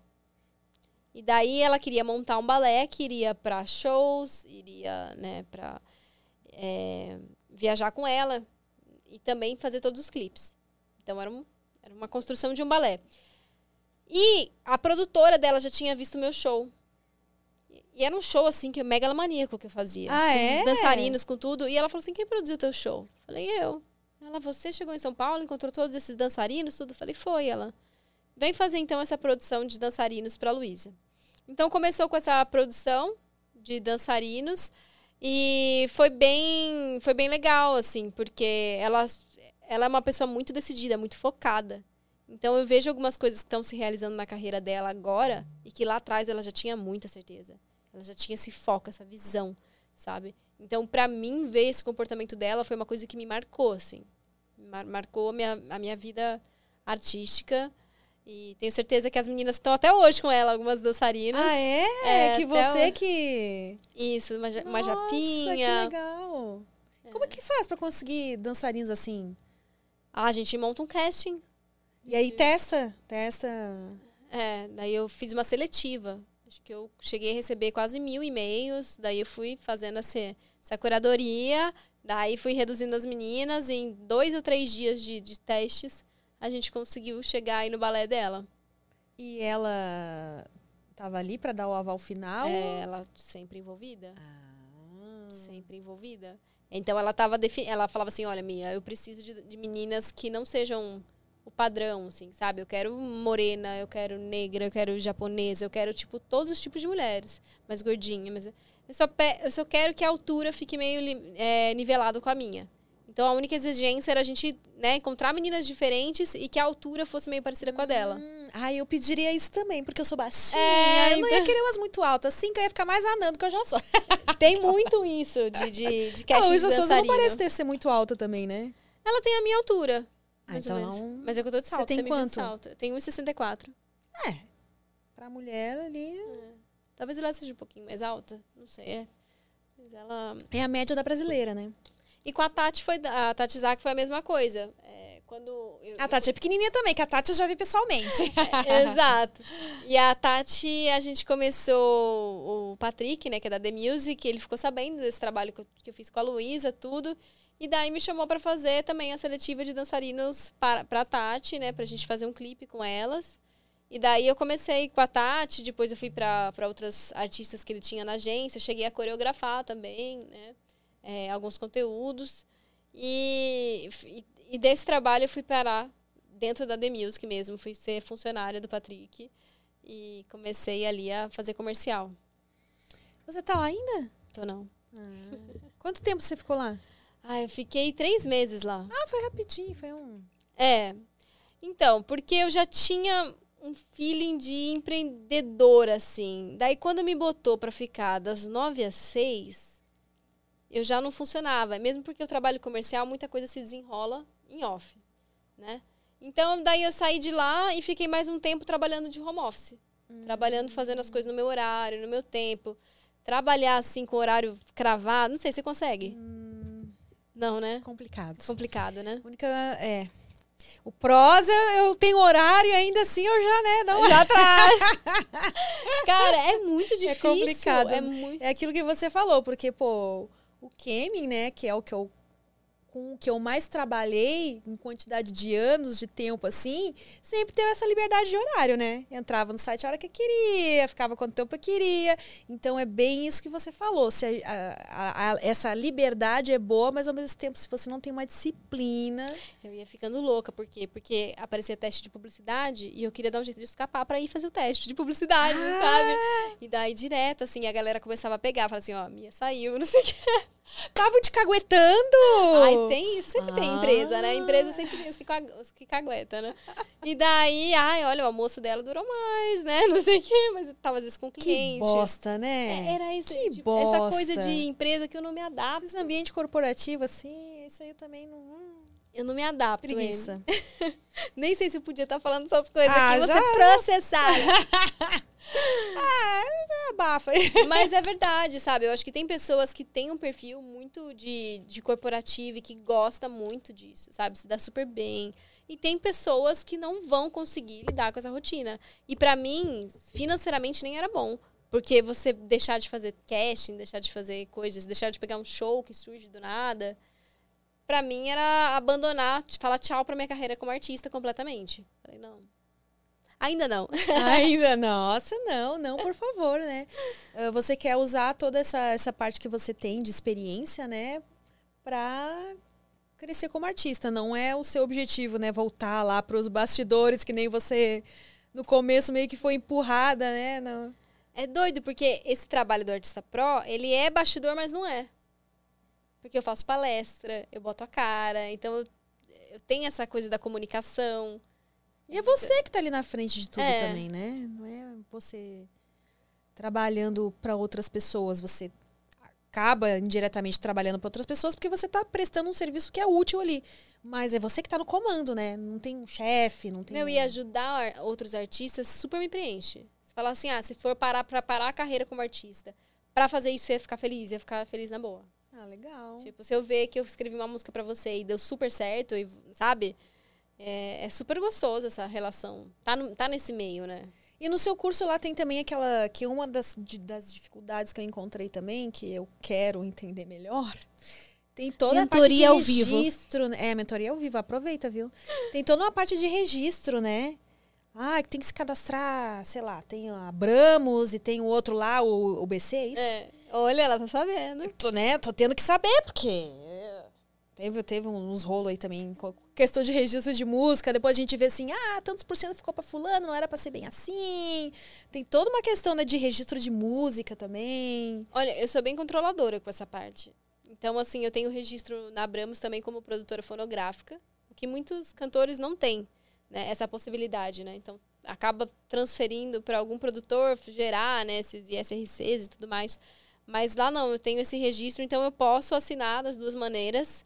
E muitas vezes você pagou uma produção e você, você que, né, a pessoa, sei lá, só mixou, masterizou, mas toda a ideia, toda. Exatamente. Entendeu? É tudo seu. Então você pode ter direito a essa produção fonográfica. É, assim, o software ele faz um cálculo quase que sozinho na Abramos. Então você, quando coloca lá, é, no meu caso, meu nome real, Júlia, compositora. Então ele já coloca uma porcentagem. Júlia também, intérprete. Coloca. Hum, interessante. Então, assim, ele vai fazendo o cálculo automático. Os músicos, todos, você coloca todos os músicos. Ele faz o. Ele é bem inteligente. Que da software. hora, nossa. Por que você trocou de nome? Por que você escolheu um. Ah, porque eu sou, tenho essa. Essa, bipolar... essa bipolaridade aí. É, então, na verdade, assim, quando eu comecei, foi uma escolha de empresários e produtores, assim, que tornasse um pouco mais fácil. Que meu nome é Julia com G. Na época, é igual da Julia B hoje, que é super famosa. Todo mundo entende, todo mundo fala, né? Mas na época falaram, ninguém vai conseguir falar teu nome, ninguém vai entender, você vai passar no teu YouTube, ninguém vai achar. Daí, beleza, daí eu comecei a procurar outro nome. E na aula de cinema tava tendo aquela. O filme do Pulp Fiction, você já viu aquela Mia Wallace? Aham. Daí eu falei, cara, eu quero cortar o cabelo assim, não sei o quê. O Mia também, gostei do nome. E daí eu peguei, assim, peguei o Mia, peguei o Bastos, que dos meus sobrenomes é o mais latino. Eu achei que ficou mais sonoro, tipo, Mia Bastos. Mas, É, ficou bom Tipo, nome. igual Selena Gomez, Ah, Jennifer Lopez, Saquei. Henrique Iglesias, Mia Bastos. E você já, já lançou alguma coisa assim, com esse ritmo mais latino? Ai, já, tem músicas reggaeton. Ai, que tudo! Reggaeton é legal também, da hora. E aí, quando você fizer esse, essa turnê, né? Que você não gosta de chamar de turnê, mas que. É, me falaram É. isso uma vez. Me falaram assim, ai, para de falar turnê, é feio falar que você vai fazer uma tour. Tour é fora do país. Depois eu Vamos procurar faço minha tour, aí, São. Carlos e Batera, Araraquara. Deixa eu com a minha tour. Eu faço a minha tour. É. Ah, você. Qual é a, a- Você vai hum, misturar músicas suas com outras músicas? É, eu acho que o artista, quando ele começa, ele tem que, faz, tem que ter um repertório que é, tá alinhado para onde ele quer ir, mas é um repertório que vai ser, na maior parte das vezes, cover. Né? E você vai acrescentando. A pró- isso eu aprendi com a própria Luísa Sonza. É, ela tava montando o set list dela. Que é isso, gente? Alarme de incêndio? Treinamento? Não, espero Tá rolando aqui? Acho que é de Tá casa. pegando fogo? Não, meu Deus. Tá bom, imagina o azar da pessoa. No dia Nossa. que a pessoa tá no estúdio, pega fogo. Ah, Ah, tá. ainda bem, você tá voltando. Que- Onde eu tava, gente? Que você falou que a própria Luísa Sonza Ah. também ah, fazia isso, né? A, a questão de misturar covers no, no show com as composições. Essa da lição que eu tive com a Luísa Sonza me marcou muito. Ela, a música dela já tava na novela. Não lembro agora qual música que era. Mas o pessoal perguntou pra ela, e aí, vai pôr essa música no repertório? Ela, não, espera. Se a música estourar, a gente põe. Olha a frieza com o próprio trabalho, porque ela sabia de como ia funcionar, né? O que, que ela precisava entregar. O que aquele contratante esperava dela. Então eu falava assim, Luísa, por que, que você não põe essa música aqui? Ela, não, em inglês. Não vai para essas casas de show onde eu vou, né? Foi algumas sugestões que eu dava assim para ela e eu sentia, sabe, a noção que ela tinha de mercado. Então, e teve umas decisões, claro, que ela super me ouviu e eh, ela tinha um show com duas dançarinas. E um show que não tinha coreografias originais. Tinha até coreografia de, de game, joguinho, sabe? É, e daí eu falei, não, Luísa, vamos fazer um show inteiro original e um show com quatro dançarinas. Tipo, quatro você consegue levar, né? E daí ela bateu o pé e falou assim, eu, quando é o próximo show? E o pessoal falou pra ela, ela, quatro dançarinas pro próximo show. E a equipe, tipo, como é que a gente vai arrumar quatro dançarinos, tipo, antes da seletiva? Não, provisório, vamos pôr pra ensaiar. E ela bateu o pé e fez. E o show foi com quatro dançarinas. E o pessoal, não, mas a passagem já tá comprada. Ela, eu pago do meu bolso. Querendo entregar realmente o melhor que ela pudesse. Que da hora. Pô, que bacana, né? Porque As pessoas julgam tanto, né, um artista, assim, principalmente a Luísa Sonza, que já passou por todos esse perrengue aí, né? As É. treta toda. Ah, e eu acho que muita gente ainda só enxerga ela como uma mina gata que rebola bem a raba Aham. e, e não sabe, né? Não, tudo que passa nos bastidores, tudo que tem por trás. Essa- Ela, ela tem muita força, assim, de, de defender o que ela acredita, assim, sabe? Aham. Tanto que quando ela me olhou, ela falou, por que você não usa seu cabelo cacheado? Tipo, eu nunca esqueci disso que ela, que ela falou. Porque ela falou, não, porque assim você é só mais uma. Quando você tá de cacheado, é diferente. E daí mostrei uma foto pra ela, ela falou assim, é assim que você tem que estar no mercado. Então ela, assim, achei que ela foi bem generosa, sabe? Parando Aham. o tempo que era. Ela parou um tempo que era pra gente falar da carreira dela, olhou pra mim e me deu uma sugestão de carreira, sabe? Então aquilo ali eu achei bem legal, assim. Nossa, muito bacana mesmo, É. da, da parte dela, assim. E do de todos esses, esses processos que você passou, né, pra chegar onde você chegou, o que que você acha que foi a parte mais difícil, assim? Eu acho que o mais difícil é a gente sair. Tá sendo bem esse show? esse som? Tá? Tá, tá, tô, tô. Que eu abaixei aqui, ba- bati a mão. Eu acho que o mais difícil é a gente lidar que não é a carreira que a gente idealizou. Entende? É, quando eu falei, tive essa conversa com o Maurício Meirelles também, que é um amigo nosso em comum. Uhum. Ele falou: Eu não me divirto mais tanto com piada. Eu não consigo rir de qualquer piada. Quando você trabalha com uma coisa, ela não fica mais tão legal. Então, muitas vezes você monta todo o seu home studio, você tem tudo na sua casa, mas é aquela obrigação de ter que fazer, de ter que entregar, de ter. Às vezes você não, não é prazeroso. Entendeu? O processo não é prazeroso. Então, assim, é, são várias quebras de expectativa que você falando, ai, será que não era pra eu estar me divertindo mais? Será que não era pra ser mais legal? Será que não era pra ser mais fácil? E não, não é. Daí você entende o- a força de vontade e de superação que uma Anitta tem, uma Luísa tem. É uma carreira que exige muita resiliência, porque nada é como você está imaginando. Entendi. Oi, Thalitinha, você chegou. Estamos, olha, dizer, com a, com a sola vermelha embaixo. Pode dar outra pira. A maioria do seu- dos seus fãs são homens, mulheres? Você tem essa. Eu acho que no- nessa transição de MTV, assim, eu ganhei um público muito masculino. É. É. Então, essa coisa de, de lançar show privê com esse apelo, esse apelo um pouco mais sexy, é, traz ainda mais esse público mais masculino. E é um público que eu gosto de trabalhar, porque é um público adulto. O meu show hoje a gente faz piada. Ela tava lá. A gente faz. O Maurício Meirelles que escreveu as piadas É. no meio do show. E, nossa, ele foi muito generoso. Me deu as piadas, tudo, entre uma música e outra. E é um, público, é um show adulto, sabe? É um público adulto, mas de boa. Então, assim, eu me identifico. Eu gosto. E como que você conheceu o Mal Mal? Num evento que você estava também, que eu te conheci. Sério? Lá no- na festa do Prêmio Sexy Sexy Hot? Hot. Menina, foi aquele dia que vocês se conheceram. Conheci, cara. Você não tem noção do que eu fiz pra conseguir aquele convite.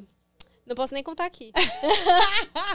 não, mas brincadeiras à parte. Mas a, a Yuli, né, que é minha assessora até hoje, ela trabalhava comigo na gravadora e a gente, nossa, meu, eu falei, falei, meu, me leva pra eu fazer networking, que eu sou boa de network, eu sou boa de contatos. A galera me conhece e eu amarro as coisas.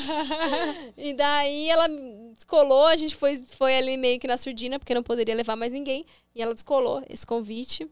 E eu fui. E lá eu conheci o Maurício. Nossa, menina. Acho que foi naquele dia, então. É, acho que eu conversei só. com ele na mesma hora que tava eu, você, ele. Tirando ali, fotinho ali. Tirando fotinho. Só que faz o quê? Já uns três anos? Quatro anos? Deixa eu ver. 2000, e- acho que foi em 2018 isso, não É, foi? Já são dois anos de pandemia? É, faz uns três anos já. Faz uns três verdade. Foi a anos. última festa do Sex Hot que rolou, na real. Foi a última que teve antes. Então. E daí a gente, assim, se conversava às vezes, de vez em quando, no WhatsApp. E quando rolou essa peça nova dele aqui, eu falei, pô, eu queria muito ir. Ele falou, vai. Tipo, ele é muito, muito assim, Ele é, generoso, né? humilde. Ele é muito Ele vai, coloca teu nome lá, tipo, bi- E daí eu fui, ele fez piada comigo na plateia, tudo, participei, e depois ele fez o convite, vamos bora lá pro bar. E, daí, ser uma pessoa assim que eu me surpreendi muito, assim, com quão generoso ele é, assim, sabe? Quão é, pé no chão, sabe? Ele é com as coisas que ele faz. Me passa muita confiança. Quando ele fala assim, meu, quero te dar uma força nisso, quero te dar uma sacada. É, ele faz, acontece. Tem muita gente nesse nosso mercado que fala que vai te ajudar, que fala que você pode contar. E, na verdade, nada vai mudar não é? É verdade, é verdade. E o Maurício realmente ele, ele cumpre o que ele promete. Tá, é. tá para sair um, um, lance nosso aí muito legal, que ele também, ele sempre fala com orgulho, né? Ah, a Amy cantou, eu estimulei a Amy a, é. a entrar eu... nesse ramo aí de novo, né? E, e aí gravei uma música que a letra é dele Tá pra sair, aguardem que vai Ai, muito que legal. legal. É, eu acho que eu ouvi a Você capela. ouviu lá aquele dia, é né? boa, gente, é boa. É, vai ser muito legal, muito legal. Quinta para a próxima música da Amy. A gente É. vai organizar, então eu vou fazer organizar o teu balé Olha! pra você fazer um lançamento babadeiro. Ai, que chique, já gostei. Não é? Já gostei. Então ele fez, ele falou, meu, vem, a casa tá aberta, vem fazer teu show aqui. Vem fazer, tá? Faz a- levei minha bagunça inteira pra lá, levei som, tudo que não tinha na casa, né, aquele dia. A gente levou tudo, então, e, sabe, uma pessoa que, meu, eu preciso de piada pra fazer entre as músicas. Ele, não, aqui, eu tô escrevendo pra você. Tipo, Que da hora. Então- E você já tinha contado piada antes ou... não, filha. Foi a primeira vez que você contou, que você É. contou piada? Ah, sim. Pra, Assim, no tipo, palco, ensaiado em sim. palco? No palco, sim. Olha. Então, é, porque, assim, nos bastidores, a hora que desligar aqui, eu fico mais engraçado. Eu fico, se beber um pouquinho, eu fico, fico divertida. Mas, assim, geralmente na- nas câmeras, assim, não, não tem essa, essa coisa engraçada. Pô, mas você desenrolou uma bem, porque piada, assim... Sei lá, você ensaiou e saiu super natural. Tipo, não parece que foi ensaiado, entendeu? Ai, que bom! Parece que saiu ali na hora eu encontrei mesmo, o Maurício assim. e falei, eu errei as piadas, Maurício, estraguei tudo. Ele, não, não, eu gostei, ficou diferente, mas ficou bom. Eu falei- É, então não... Quando ele fala, né, eu falei, bom, se ele tá É, falando... se ele tá falando, é elogio do Ma- Maurício, né? Não é? Falei assim, ele- Claro que a gente precisa sempre lapidar, né? Porque ele, ele escreveu as piadas de manhã, eu fiz o show à noite. Então não deu tempo de fazer muita coisa ali, né? Ai, que medo. Mas é, mas assim, o artista, com- por isso que eu falei, faz o show toda semana, faz o, atura, às vezes a gente nem fecha por um, por um valor, só pensando em dinheiro, sabe? Em grana, assim, quando você tá lançando um show novo. Você pensa que você vai estar numa preparação como artista. Se você me for fazer show, você precisa pensar em quanto você aguenta cantando e dançando. Porque uma coisa é fazer uma música, um clipe, um lançamento, uma palhinha. Outra coisa é dançar, é puxar verdade, um trio. eu, eu, eu preciso começar a pensar nisso, porque até a, a Brisa, que tá me ajudando com tudo isso, que foi quem escreveu as letras e tal, e ela falou assim, olha, tem artista que nem faz show. Tem artista que só lança música e tal, não sei o quê, e aí eu preciso pensar nisso realmente. Eu quero fazer show, onde eu quero fazer show, como que vai ser, porque tem essa coisa rotina também, né? Ah, já não me agrada muito a ideia de ficar até altas horas da madruga fazendo show. Uhum. Minha rotina já é de dormir mais cedo, Uhum. pelo menos não me dormir tão tarde, né?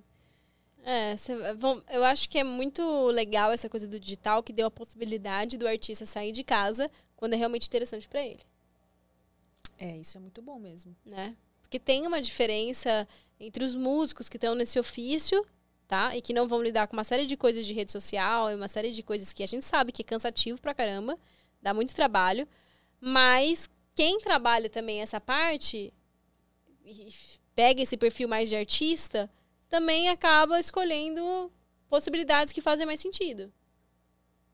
É. né? Então, eu acho que você vai ter esse poder de escolha, o que é uma conquista. Por que, foi uma opção sua não, não ter empresário, não trabalhar com empresário? Eu tinha essa gana de, de saber o sistema, entendeu? De ter essa independência. E de fechar com quem.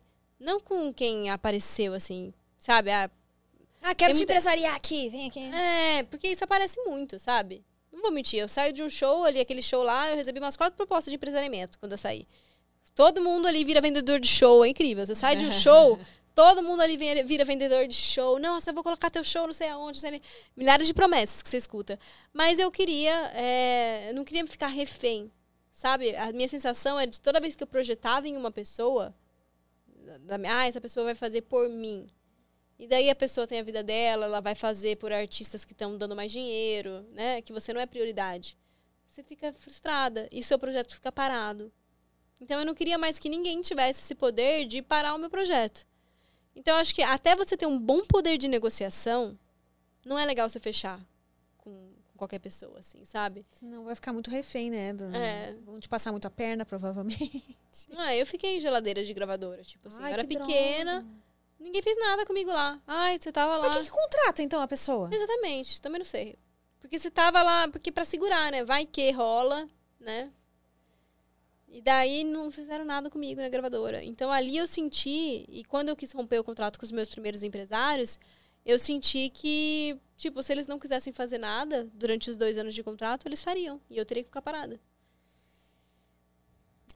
Pra nossa ansiedade de artista, Oh. alguém ter esse poder de falar, você não vai trabalhar durante dois anos, isso daí acaba com a gente. Então. E você pensa em empresariar alguém? Você tem essa, assim...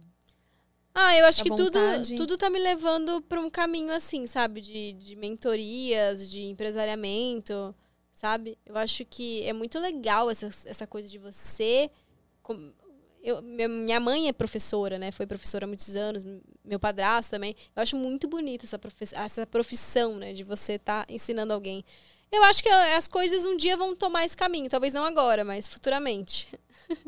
Esses dias você publicou, não sei se foi, acho que foi um Reels, uns Stories. Você estava num programa de televisão, né? Que, que programa foi aquele? Foi o. Foi um não é- TBT que você postou, acho, não É. foi? Então, não- acho que não existe mais esse programa. Não! Máquina da Fama. Máquina da Existe? Fama. Não existe mais, né? Esse programa. Então, era um programa que você se. Você virava um artista. Entendeu? E você tinha que performar igual a um artista. Ah. E daí, na época, me convidaram pra fazer a Carol com K. né? Então. Quando ela ainda não era cancelada. quando ela ainda não era cancelada, coitada, sabe? Eu acho que, gente, deixem ela ser descancelada. deixem ela a tá mulher trabalhar. É, então, mas daí me chamaram pra fazer a Carol com K e eu fui. Nossa, gente, e eu fiz. Eu tive essa experiência de TV. Não tem mais, acabou. Não, né? Não, Outra coisa. que- outro programa que acabou. então, acabou. Acho que foi o quê? Faz uns dois anos antes da pandemia? Trocaram, né? Tava, você queria aquele É, maior, que- Thalita, é isso? Né? Gostava mais daquele grandão. Nossa, gente, o programa acabou em 2017? Nossa, faz. Ai, Nossa, faz muito tempo então. Era loira. Caralho. É, então deve ter sido. Tem um da- passo, né? Deve ter participado aí dessa. Participado, ó. Ah, anterior. pá, agora veio. O interior veio aí. Participei lá em, em 2017. E, e daí eu tive algumas experiências de TV também. Fui jurada no Canta Comigo, Ah, da Record. que legal. Bem legal. É, TV é um. A gente já fez bastante TV? Não, não. É um- Acho que a única vez que eu fui na TV foi- foram duas, talvez, a, no, no Danilo Gentili. Pô. E. É, Grande. mas eu fui lá com os outros colegas que a gente foi premiado no Sexy Hot. E aí. E no Amaury Júnior. É, acho que foram, foram as duas vezes que eu fui na TV, assim. É ah, não, já fui no Super Pop também, mas aí eu não fiquei lá, tipo, lá no palco mesmo. Foi um. um como é que se diz? Um quadro lá especial. Eu fiquei em Ah. outro ambiente, mas, mas já, já visitei alguns. É uma dinâmica diferente, É, né? diferente, é legal. Nossa, meu sonho de criança era trabalhar na TV. Quando a gente é criança, né, a gente. É que agora, como você falou, É, o mundo é outro, né? E ele, mas o analógico ainda tem nessa. Eu falo Tem esse TV, né? poder, Tem né? Esse poder, assim, de, de construção de imagem de uma pessoa, né? Posicionar muito bem. E é muito doido isso, porque na TV você vê, assim, a seriedade que eles levam o entretenimento num nível, assim, que a gente tá chegando com isso no digital agora, assim, sabe? A TV já é um mundo tubarão, assim, né? Então, é, perceber ali, sabe, a, a dinâmica, o poder da voz do diretor.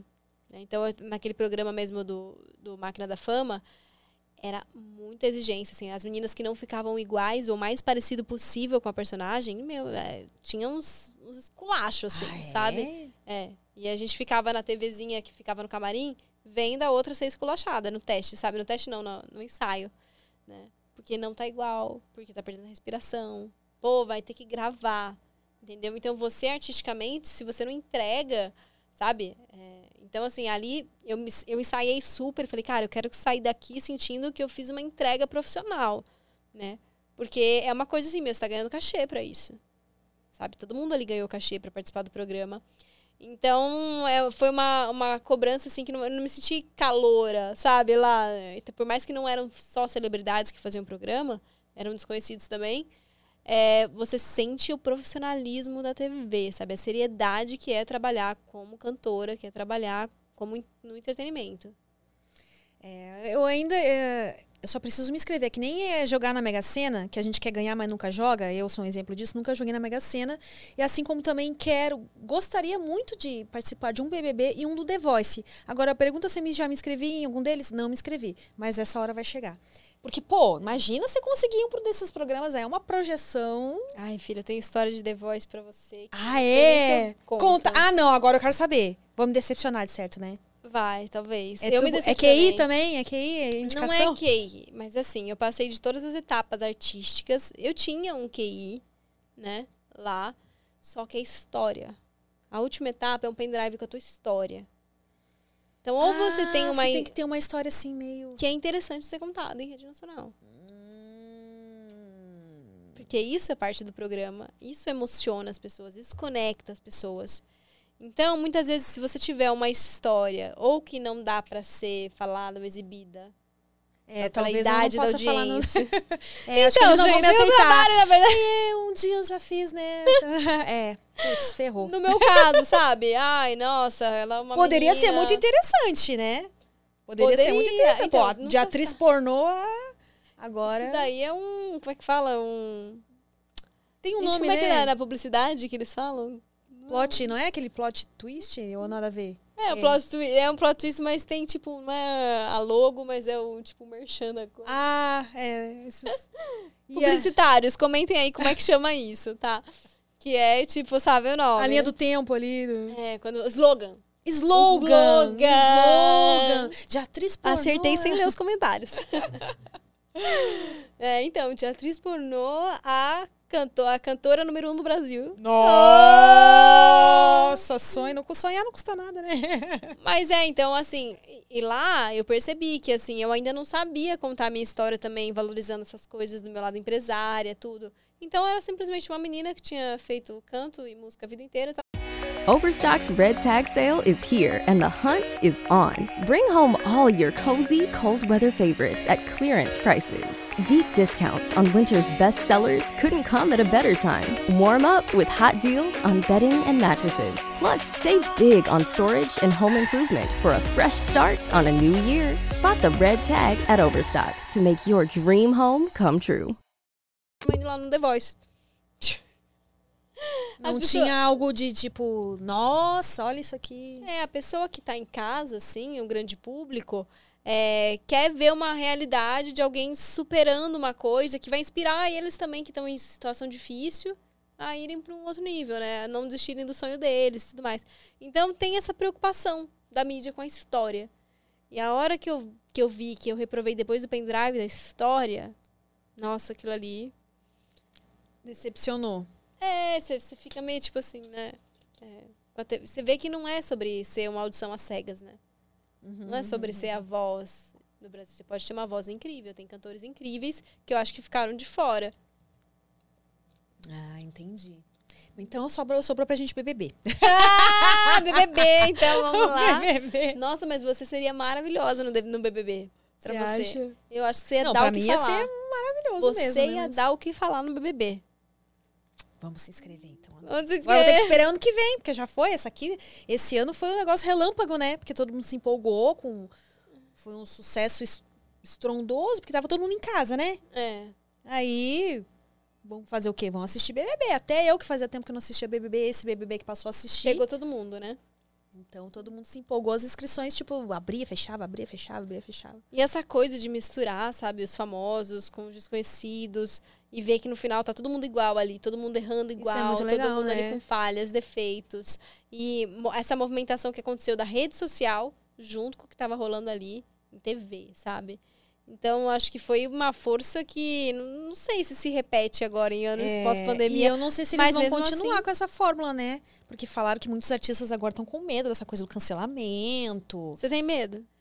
Olha, eu não. Eu não acho que eu. Eu não me imagino sendo uma megera ou falando algo que eu fosse cancelada a nível assim de Desculpa, Carol Conká. Tipo, Carol Conká é uma pessoa que entrou lá ao invés de ter ajudado ela, prejudicou, né? Ela já tinha uma carreira legal. Ela entrou lá e ela meio que foi um tiro no pé. Claro que daí foi todo aquele esforço depois de fazer uma série pra tentar. ah, mas eu não tenho medo, não. Eu não acho que. Você já passou Espero que por... eu não paguei minha língua. Você já que eu vou passou- fazer alguma mas você já coisa lá passou que- por alguma experiência, assim, de ter que lidar com hate, muito hate online? Não, ou hate assim, forte, não. Teu eu público, ele é, ele é bem, assim, fiel, assim. Sempre né? tem os haters, entendeu? Mas é que eu nunca fiz nada pra ser cancelado. Do Tipo, sei lá, alguma Eu coisa acho que as que você é pessoas muito com- verdadeira, com- né? Ah, felizmente, acho que sim. Mas eu nunca fiz nada assim que, que caísse no tipo, meu Deus, como que você fez isso? Que horror. Eu sinto isso em você, que, tipo, você que ligando a câmera e desligando a câmera continua a mesma É, pessoa, eu não sabe? mudo muito, não, é, verdade, eu não mudo muito, não. Então, isso, é, isso eu acho que, que seria bem legal pra você no programa. Aí, na, na prática, que eu ia ver como é que é o lance mesmo, porque é aquilo que a gente conversou, né? Eu tenho essa coisa de querer ficar mais sozinha em casa e tal. Aí, dependendo do tempo que eu fosse Menina. ficando lá, e, aí que Tem eu ia ver isso. mesmo como é que é a questão de, tipo, tá 24 horas convivendo com pessoas dormindo no mesmo quarto que essas pessoas usando o mesmo banheiro. Cara, você des- Essa- às vezes é tem a situações da parte- vida que você descobre uma eu de você que você não sabia que tava lá. Exatamente. Eu casei na pandemia, do nada, né? Mentira que você casou! Não, casei assim, de, de morar junto. Olha que Ah. doida essa história. Eu tava em Barcelona. Tipo assim, fui passar dois, dois, três dias em Barcelona. E no primeiro dia meu e no último dia desse cara, a gente se conheceu lá em Barcelona. Eu nem ia pra Barcelona. Eu ia fazer um, tava girando a Europa, minha prima falou: você precisa passar em Barcelona antes de ir embora. Comprei, quase perdi o trem. Cheguei lá, nem tinha eh, nada reservado. Não tinha hotel, não tinha hostel, não tinha nada. Achei um lá, entrei, tinha quarto, fiquei. Conheci esse cara. A gente ficou amigo, tudo lá, saímos, demos rolê. Da hora que ele foi embora, a gente continuou se falando no WhatsApp e ele manda: Meu, super quero conhecer a América do Sul um dia, tudo. E eu, brasileira, né, simpática. Não, venha quando quiser, tudo. São Paulo, super legal, Rio. Ele falou: Meu, eu tenho férias mês que vem. Isso foi antes da pandemia, né? Tava começando já a pandemia. Falei: Meu, venha, pode vir sim. Ele, mas e o Covid? Eu falei: Não, aqui não tem nada, não. Aqui tá de boa. Aqui deve ter, tipo, sei lá, uns três casos. Tipo, tá tranquilo, pode vir. Isso aqui não vai chegar. Imagina, o negócio tá lá na China. Você acha? A gente não achava aqui. E ele veio pra cá e ficou preso aqui, na pandemia. Putz! Nossa! Chuta quanto tempo ele ficou preso, porque acabou o horário de hotel, ele foi pra minha casa, a gente começou a namorar. Chuta quanto tempo ele ficou aqui. Uns dois anos? Não, ficou um ano e meio quase. Gente! E daí eu fiquei doideira. morando com um polonês, outra cultura. A gente não se conhecia antes. Ele foi morar na sua casa. Foi morar na minha casa. A gente fez mudança junto, a gente passou pela fase do apocalipse junto, do Walking Dead junto, entendeu? Família dele lá, desesperada. Então, quer dizer, só que daí nessa mudança. Por que, que eu te contei isso? Porque essa mudança de realidade, de você ter alguém de outra cultura na tua casa, me fez ver que você tem uma outra eu de você guardada aí dentro. Só não foi ainda confrontada. Ela só não foi, ela, ni- ninguém pisou no calo dela ainda, entendeu? E daí era muita coisa de diferença, assim, sabe? Cultural. Não sei nem se eu vou lembrar agora, assim. Mas era muita coisa, assim, que a gente começa a falar assim, gente, quem é essa pessoa que tá nascendo em mim? Que eu tô surtando por causa disso, assim, né? E vocês conversavam em inglês? Só inglês. E aí você não largava uns, uns palavrão assim em português, que era pra, tipo, botar Ah. pra fora e ele não entender nada que você tava falando? Eu, Essas coisas ele aprendeu, sabia? Não, apre- Aprendeu? não aprendeu, atendeu um telefone pra pegar uma encomenda lá embaixo. Mas a palavrão, ele Palavrão. aprendeu. Hum, ele queria saber quando você ia estar xingando ele, certo? palavrão ele aprendeu rapidinho. É. ai, ai. Tem uns gringos muito engraçados no TikTok, assim. ah, te- eu vi um TikTok esses dias Eu de devia ter um- bombado com ele aqui. Ter Exatamente, você devia ter vídeo. usado ele pra bombar no TikTok. Porque a galera se interessou muito pela, pela nossa vida naquele, naquele momento. Fui, fui trouxa mesmo, né? Tava no meio desse apocalipse, a gente não sabia o que ia acontecer. Tinha muito expectativa. Podia ter aproveitado, viu? Mas eu tava trabalhando no Artista Pro, tá tudo certo. Ah, então né, foi. De alguma forma É. você conseguiu fazer render ali aquele. Mas foi muito engraçado esse gringo que eu vi no TikTok, porque ele pegou todos os costumes mesmo brasileiros, né? Eu não sei quanto tempo ele tá morando aqui e tal. Mas ele abriu a geladeira. Olha, gente, já me tornei brasileiro mesmo. Ele abriu a geladeira. Tá aqui os, os sachezinhos de ketchup, mostarda que a gente guarda. Aqui tá o, o, o requeijão, que depois eu vou usar o copo para beber água. e ele foi falando todas essas coisas. E eu, meu Deus do céu, a gente faz isso mesmo. Abriu a sacola cheia de sacola no supermercado, que isso aqui eu vou usar de lixo depois. E eu, meu Deus, é Exato. isso mesmo. Tipo, rolando altas identificações, assim. É, meu, e tem muita coisa que você fala assim, não, é, é besteira, né? Mas, por exemplo, lá na Europa não tem lixinho do lado da privada. Não tem? Não tem. Tacar o papel onde? Na privada, a tubulação deles é diferente. Ah, Então, a aqui primeira- não pode, tá, gente? a Aqui não primeira treta já foi o quê? Privada entupida. Putz. Daí você tem que, né? Tipo, você tem que falar, então, querido, imagina, né? Vamos lá, taca balde, né? Tipo, mal conheceu o boy, bora tacar os balde lá pra desentupir a privada, porque não pode jogar papel aqui. Aham. Daí, assim, limpeza. É, lá eles não têm ralo no banheiro. Então não tem essa coisa de jogar água em tudo, igual a gente faz, tipo, Aham. pra limpar, Limpar. tudo o esquema. Não tem essas coisas. É outros produtos que ele usa, tudo.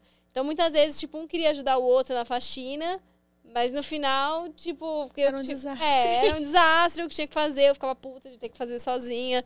né? Ninguém queria receber ninguém em casa, porque para fazer faxina, nem, né? Por causa da pandemia. Então, tava todo mundo só trancado em dois. Assim, várias, várias coisas. É, polonês não, não, tem o hábito tanto de é, tapar tapoer pra pôr na geladeira. Muita coisa deixa pra fora, porque também é frio, não estraga tão fácil. Né? Então, você acordava, tava todas as coisas pra fora da geladeira. Você falava, meu Deus. Ai, menina, que loucura. É. E aí vocês conseguiram. Aí acabou a pandemia. É, em janeiro Quer dizer, não acabou ainda, né? Não É. acabou ainda. Mas enfim, quando diminuiu, as coisas melhoraram bastante, que ele pôde voltar pra lá, tipo assim, como é que foi essa conversa? Você chegou um ponto, então, não vai dar certo, né? Quando as coisas, quando você puder voltar pra sua terrinha, você. A gente se deu muito bem. Ele é muito meu amigo até hoje. Até ontem a gente tava no telefone. Só que acontece que, assim, pensa assim, foi uma invasão de espaço, né? Imagina, você não tá pe- pe- pensando em casar. De repente, de um dia pro outro, você tá casada. Tchau, contatinhos. Tchau, até os que você gostava. Tchau. Entendeu? Acabei, virei casada. Nossa, que coisa louca. Então, assim, foi uma mudança muito drástica, assim, de, de vida, de, de pandemia, tudo. E eu comecei a ficar um pouco saturada no final, né? E eu falava assim, meu, tem preciso do meu espaço, não sei o quê. E pra saber se o que a gente tinha era conveniência, porque, ah, é a única situação que tem. Então, ele tá aqui porque ele tá preso, né? Será que a gente estaria junto se ele não tivesse preso aqui? Então, começou a rolar essas dúvidas. Então, a gente concordou que, meu, já era a hora. Só que até a Polícia Federal botar o pezinho na bunda dele e falar não dá mais pra ficar, ele ficou.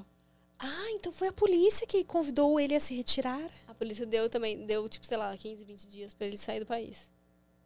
Chocada.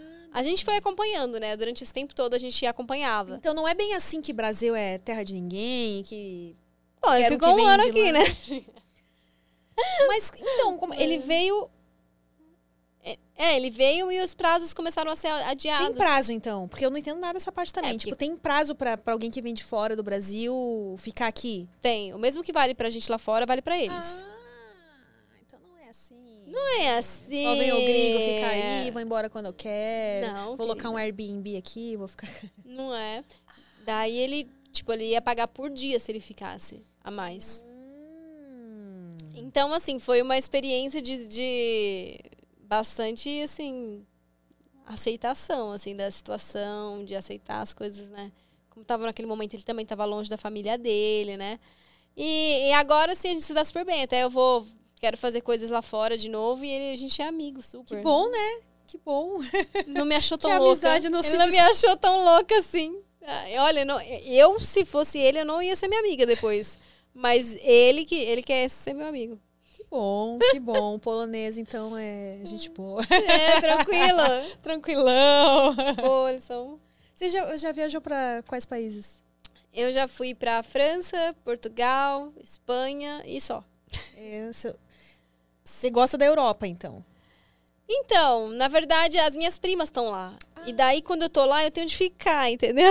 Entendi. É um Então- gasto, né? É um gasto reduzido, né? Então, eu fico na casa de uma, fico na casa de outra, vou, Vou viajando. Na França eu também fiquei fazendo tour na casa de uns amigos que estavam lá. Ah, que legal. Eu, eu não sou apegada a, tipo, luxo em viagem.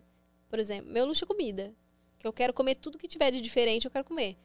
Entendo? Você vai, se a gente for no restaurante e comer um negócio diferente, eu vou lembrar o prato que veio, vou lembrar tudo. Ah. Mas assim, eu durmo em hostel.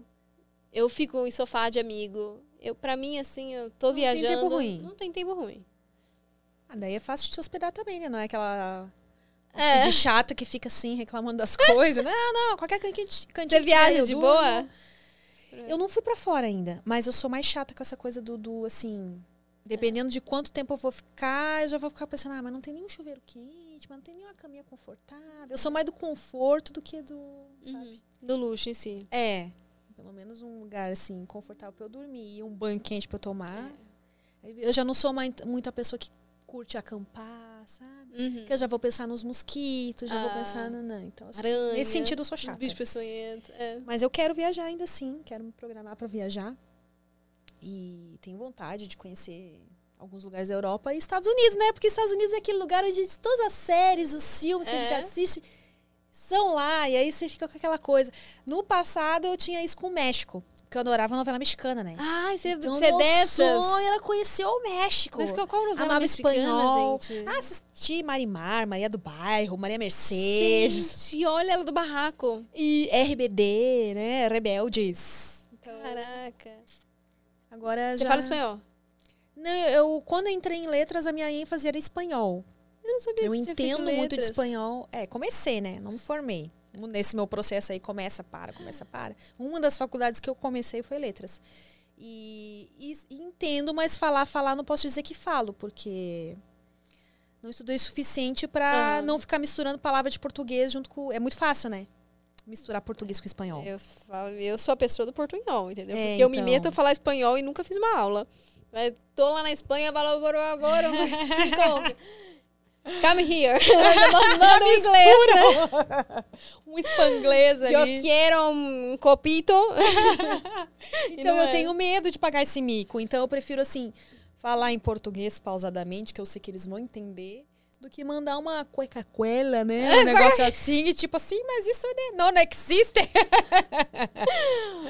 então eu sou muito assim com essa coisa do.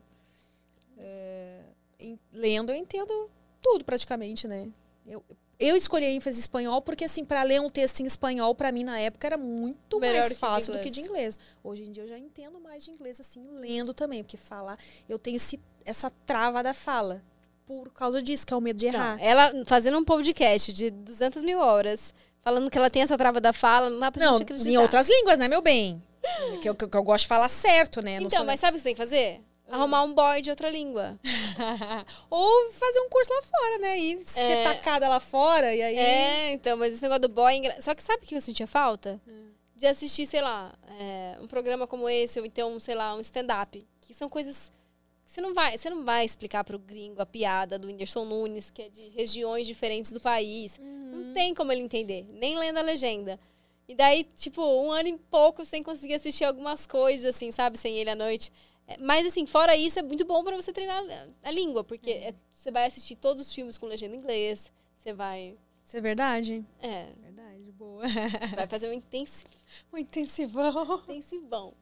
É, mas eu acho que arranjar um boy pode ser perigoso, é que você morou com ele, né? É. Porque se você arranja um boy assim, você pode ficar só no intensivão em outras partes, e aí essa comunicação não precisa você falar, entendeu?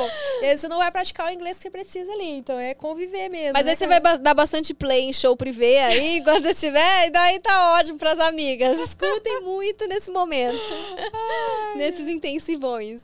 Seu privê é uma, uma música bem Pra- gostosa. pra bem- esse Inclusive, um momento. dia ainda vou ficar online no câmera privê e fazer um show com a sua música. Gente, mas vai ser um presente, assim, se você fizer alguma coisa com essa música. Um clipe, uma. um- fazer uma dancinha, dança. um TikTok, Nossa. alguma coisa assim, né? Ai, me manda. Mandarei, aí eu marco você lá. Que legal. Mia, eu amei conversar com você. Conhecer um pouco mais da sua história, porque a gente sempre se encontra nos rolês da vida aí e não Sim. tem muito tempo de conversar mais profundamente, né? Mas eu achei muito legal conhecer a sua história. Eu adorei, gente. Adorei. Achei uma prosa, assim, super bem guiada. Ah. uma delícia de papo. E eu espero que vocês aí de casa tenham, sei lá, pegado algum insight que, que tenha sido legal. A gente falou sobre tantas coisas Sim, aqui, né? ó. de- de Inclusive, carreira. fala pra galera aí onde você. onde eles te encontram, onde te seguir. É, o meu trabalho vocês me encontram no- na- nas redes sociais, mas no Instagram, assim, Mia Bastos Oficial. E o Artista Pro também, tá? Em todas as redes sociais, o Artista Pro. E aí lá também vão encontrar os links, né, pro, É. pro seu curso, pra esses outros mini cursos que você falou, Fiquem mentoria. atentos aos treinamentos que a gente vai soltar lá. Ah, já vou. Eu, eu não sabia, menina, pra se ver que, é que o Instagram entrega tudo pra gente, né? É, Foi bom então. que você me falou do Artista Pro, que eu já estou seguindo também. Já ganhei um curso, tá meu bem. Já então- ganhou o curso, tá premiada. É. Galera daí da Edu já libera aqui. Aê. E pra quem ficou atento aí durante o programa, viu que quem mandar a DMzinha lá no Artista Pro é, É. Artistas Pro, né? O Artista Pro. É o Artista Pro. O Artista o Pro. Artista Pro. Tem bônus pra vocês. Aí, ó, então. E dá o play nas, nas principais plataformas de música lá, né? Procura Mia Bastos. Show privê tá aí. Eu espero levar esse show bem privado, Hum. bem assim, intimista pra tua cidade, onde você tá. Então, se você tiver, quiser levar esse show pra tua cidade, também manda um direct lá. Então é isso. Obrigada a você que acompanhou essa prosa até aqui. Um beijo. Até o próximo Prosa Guiada.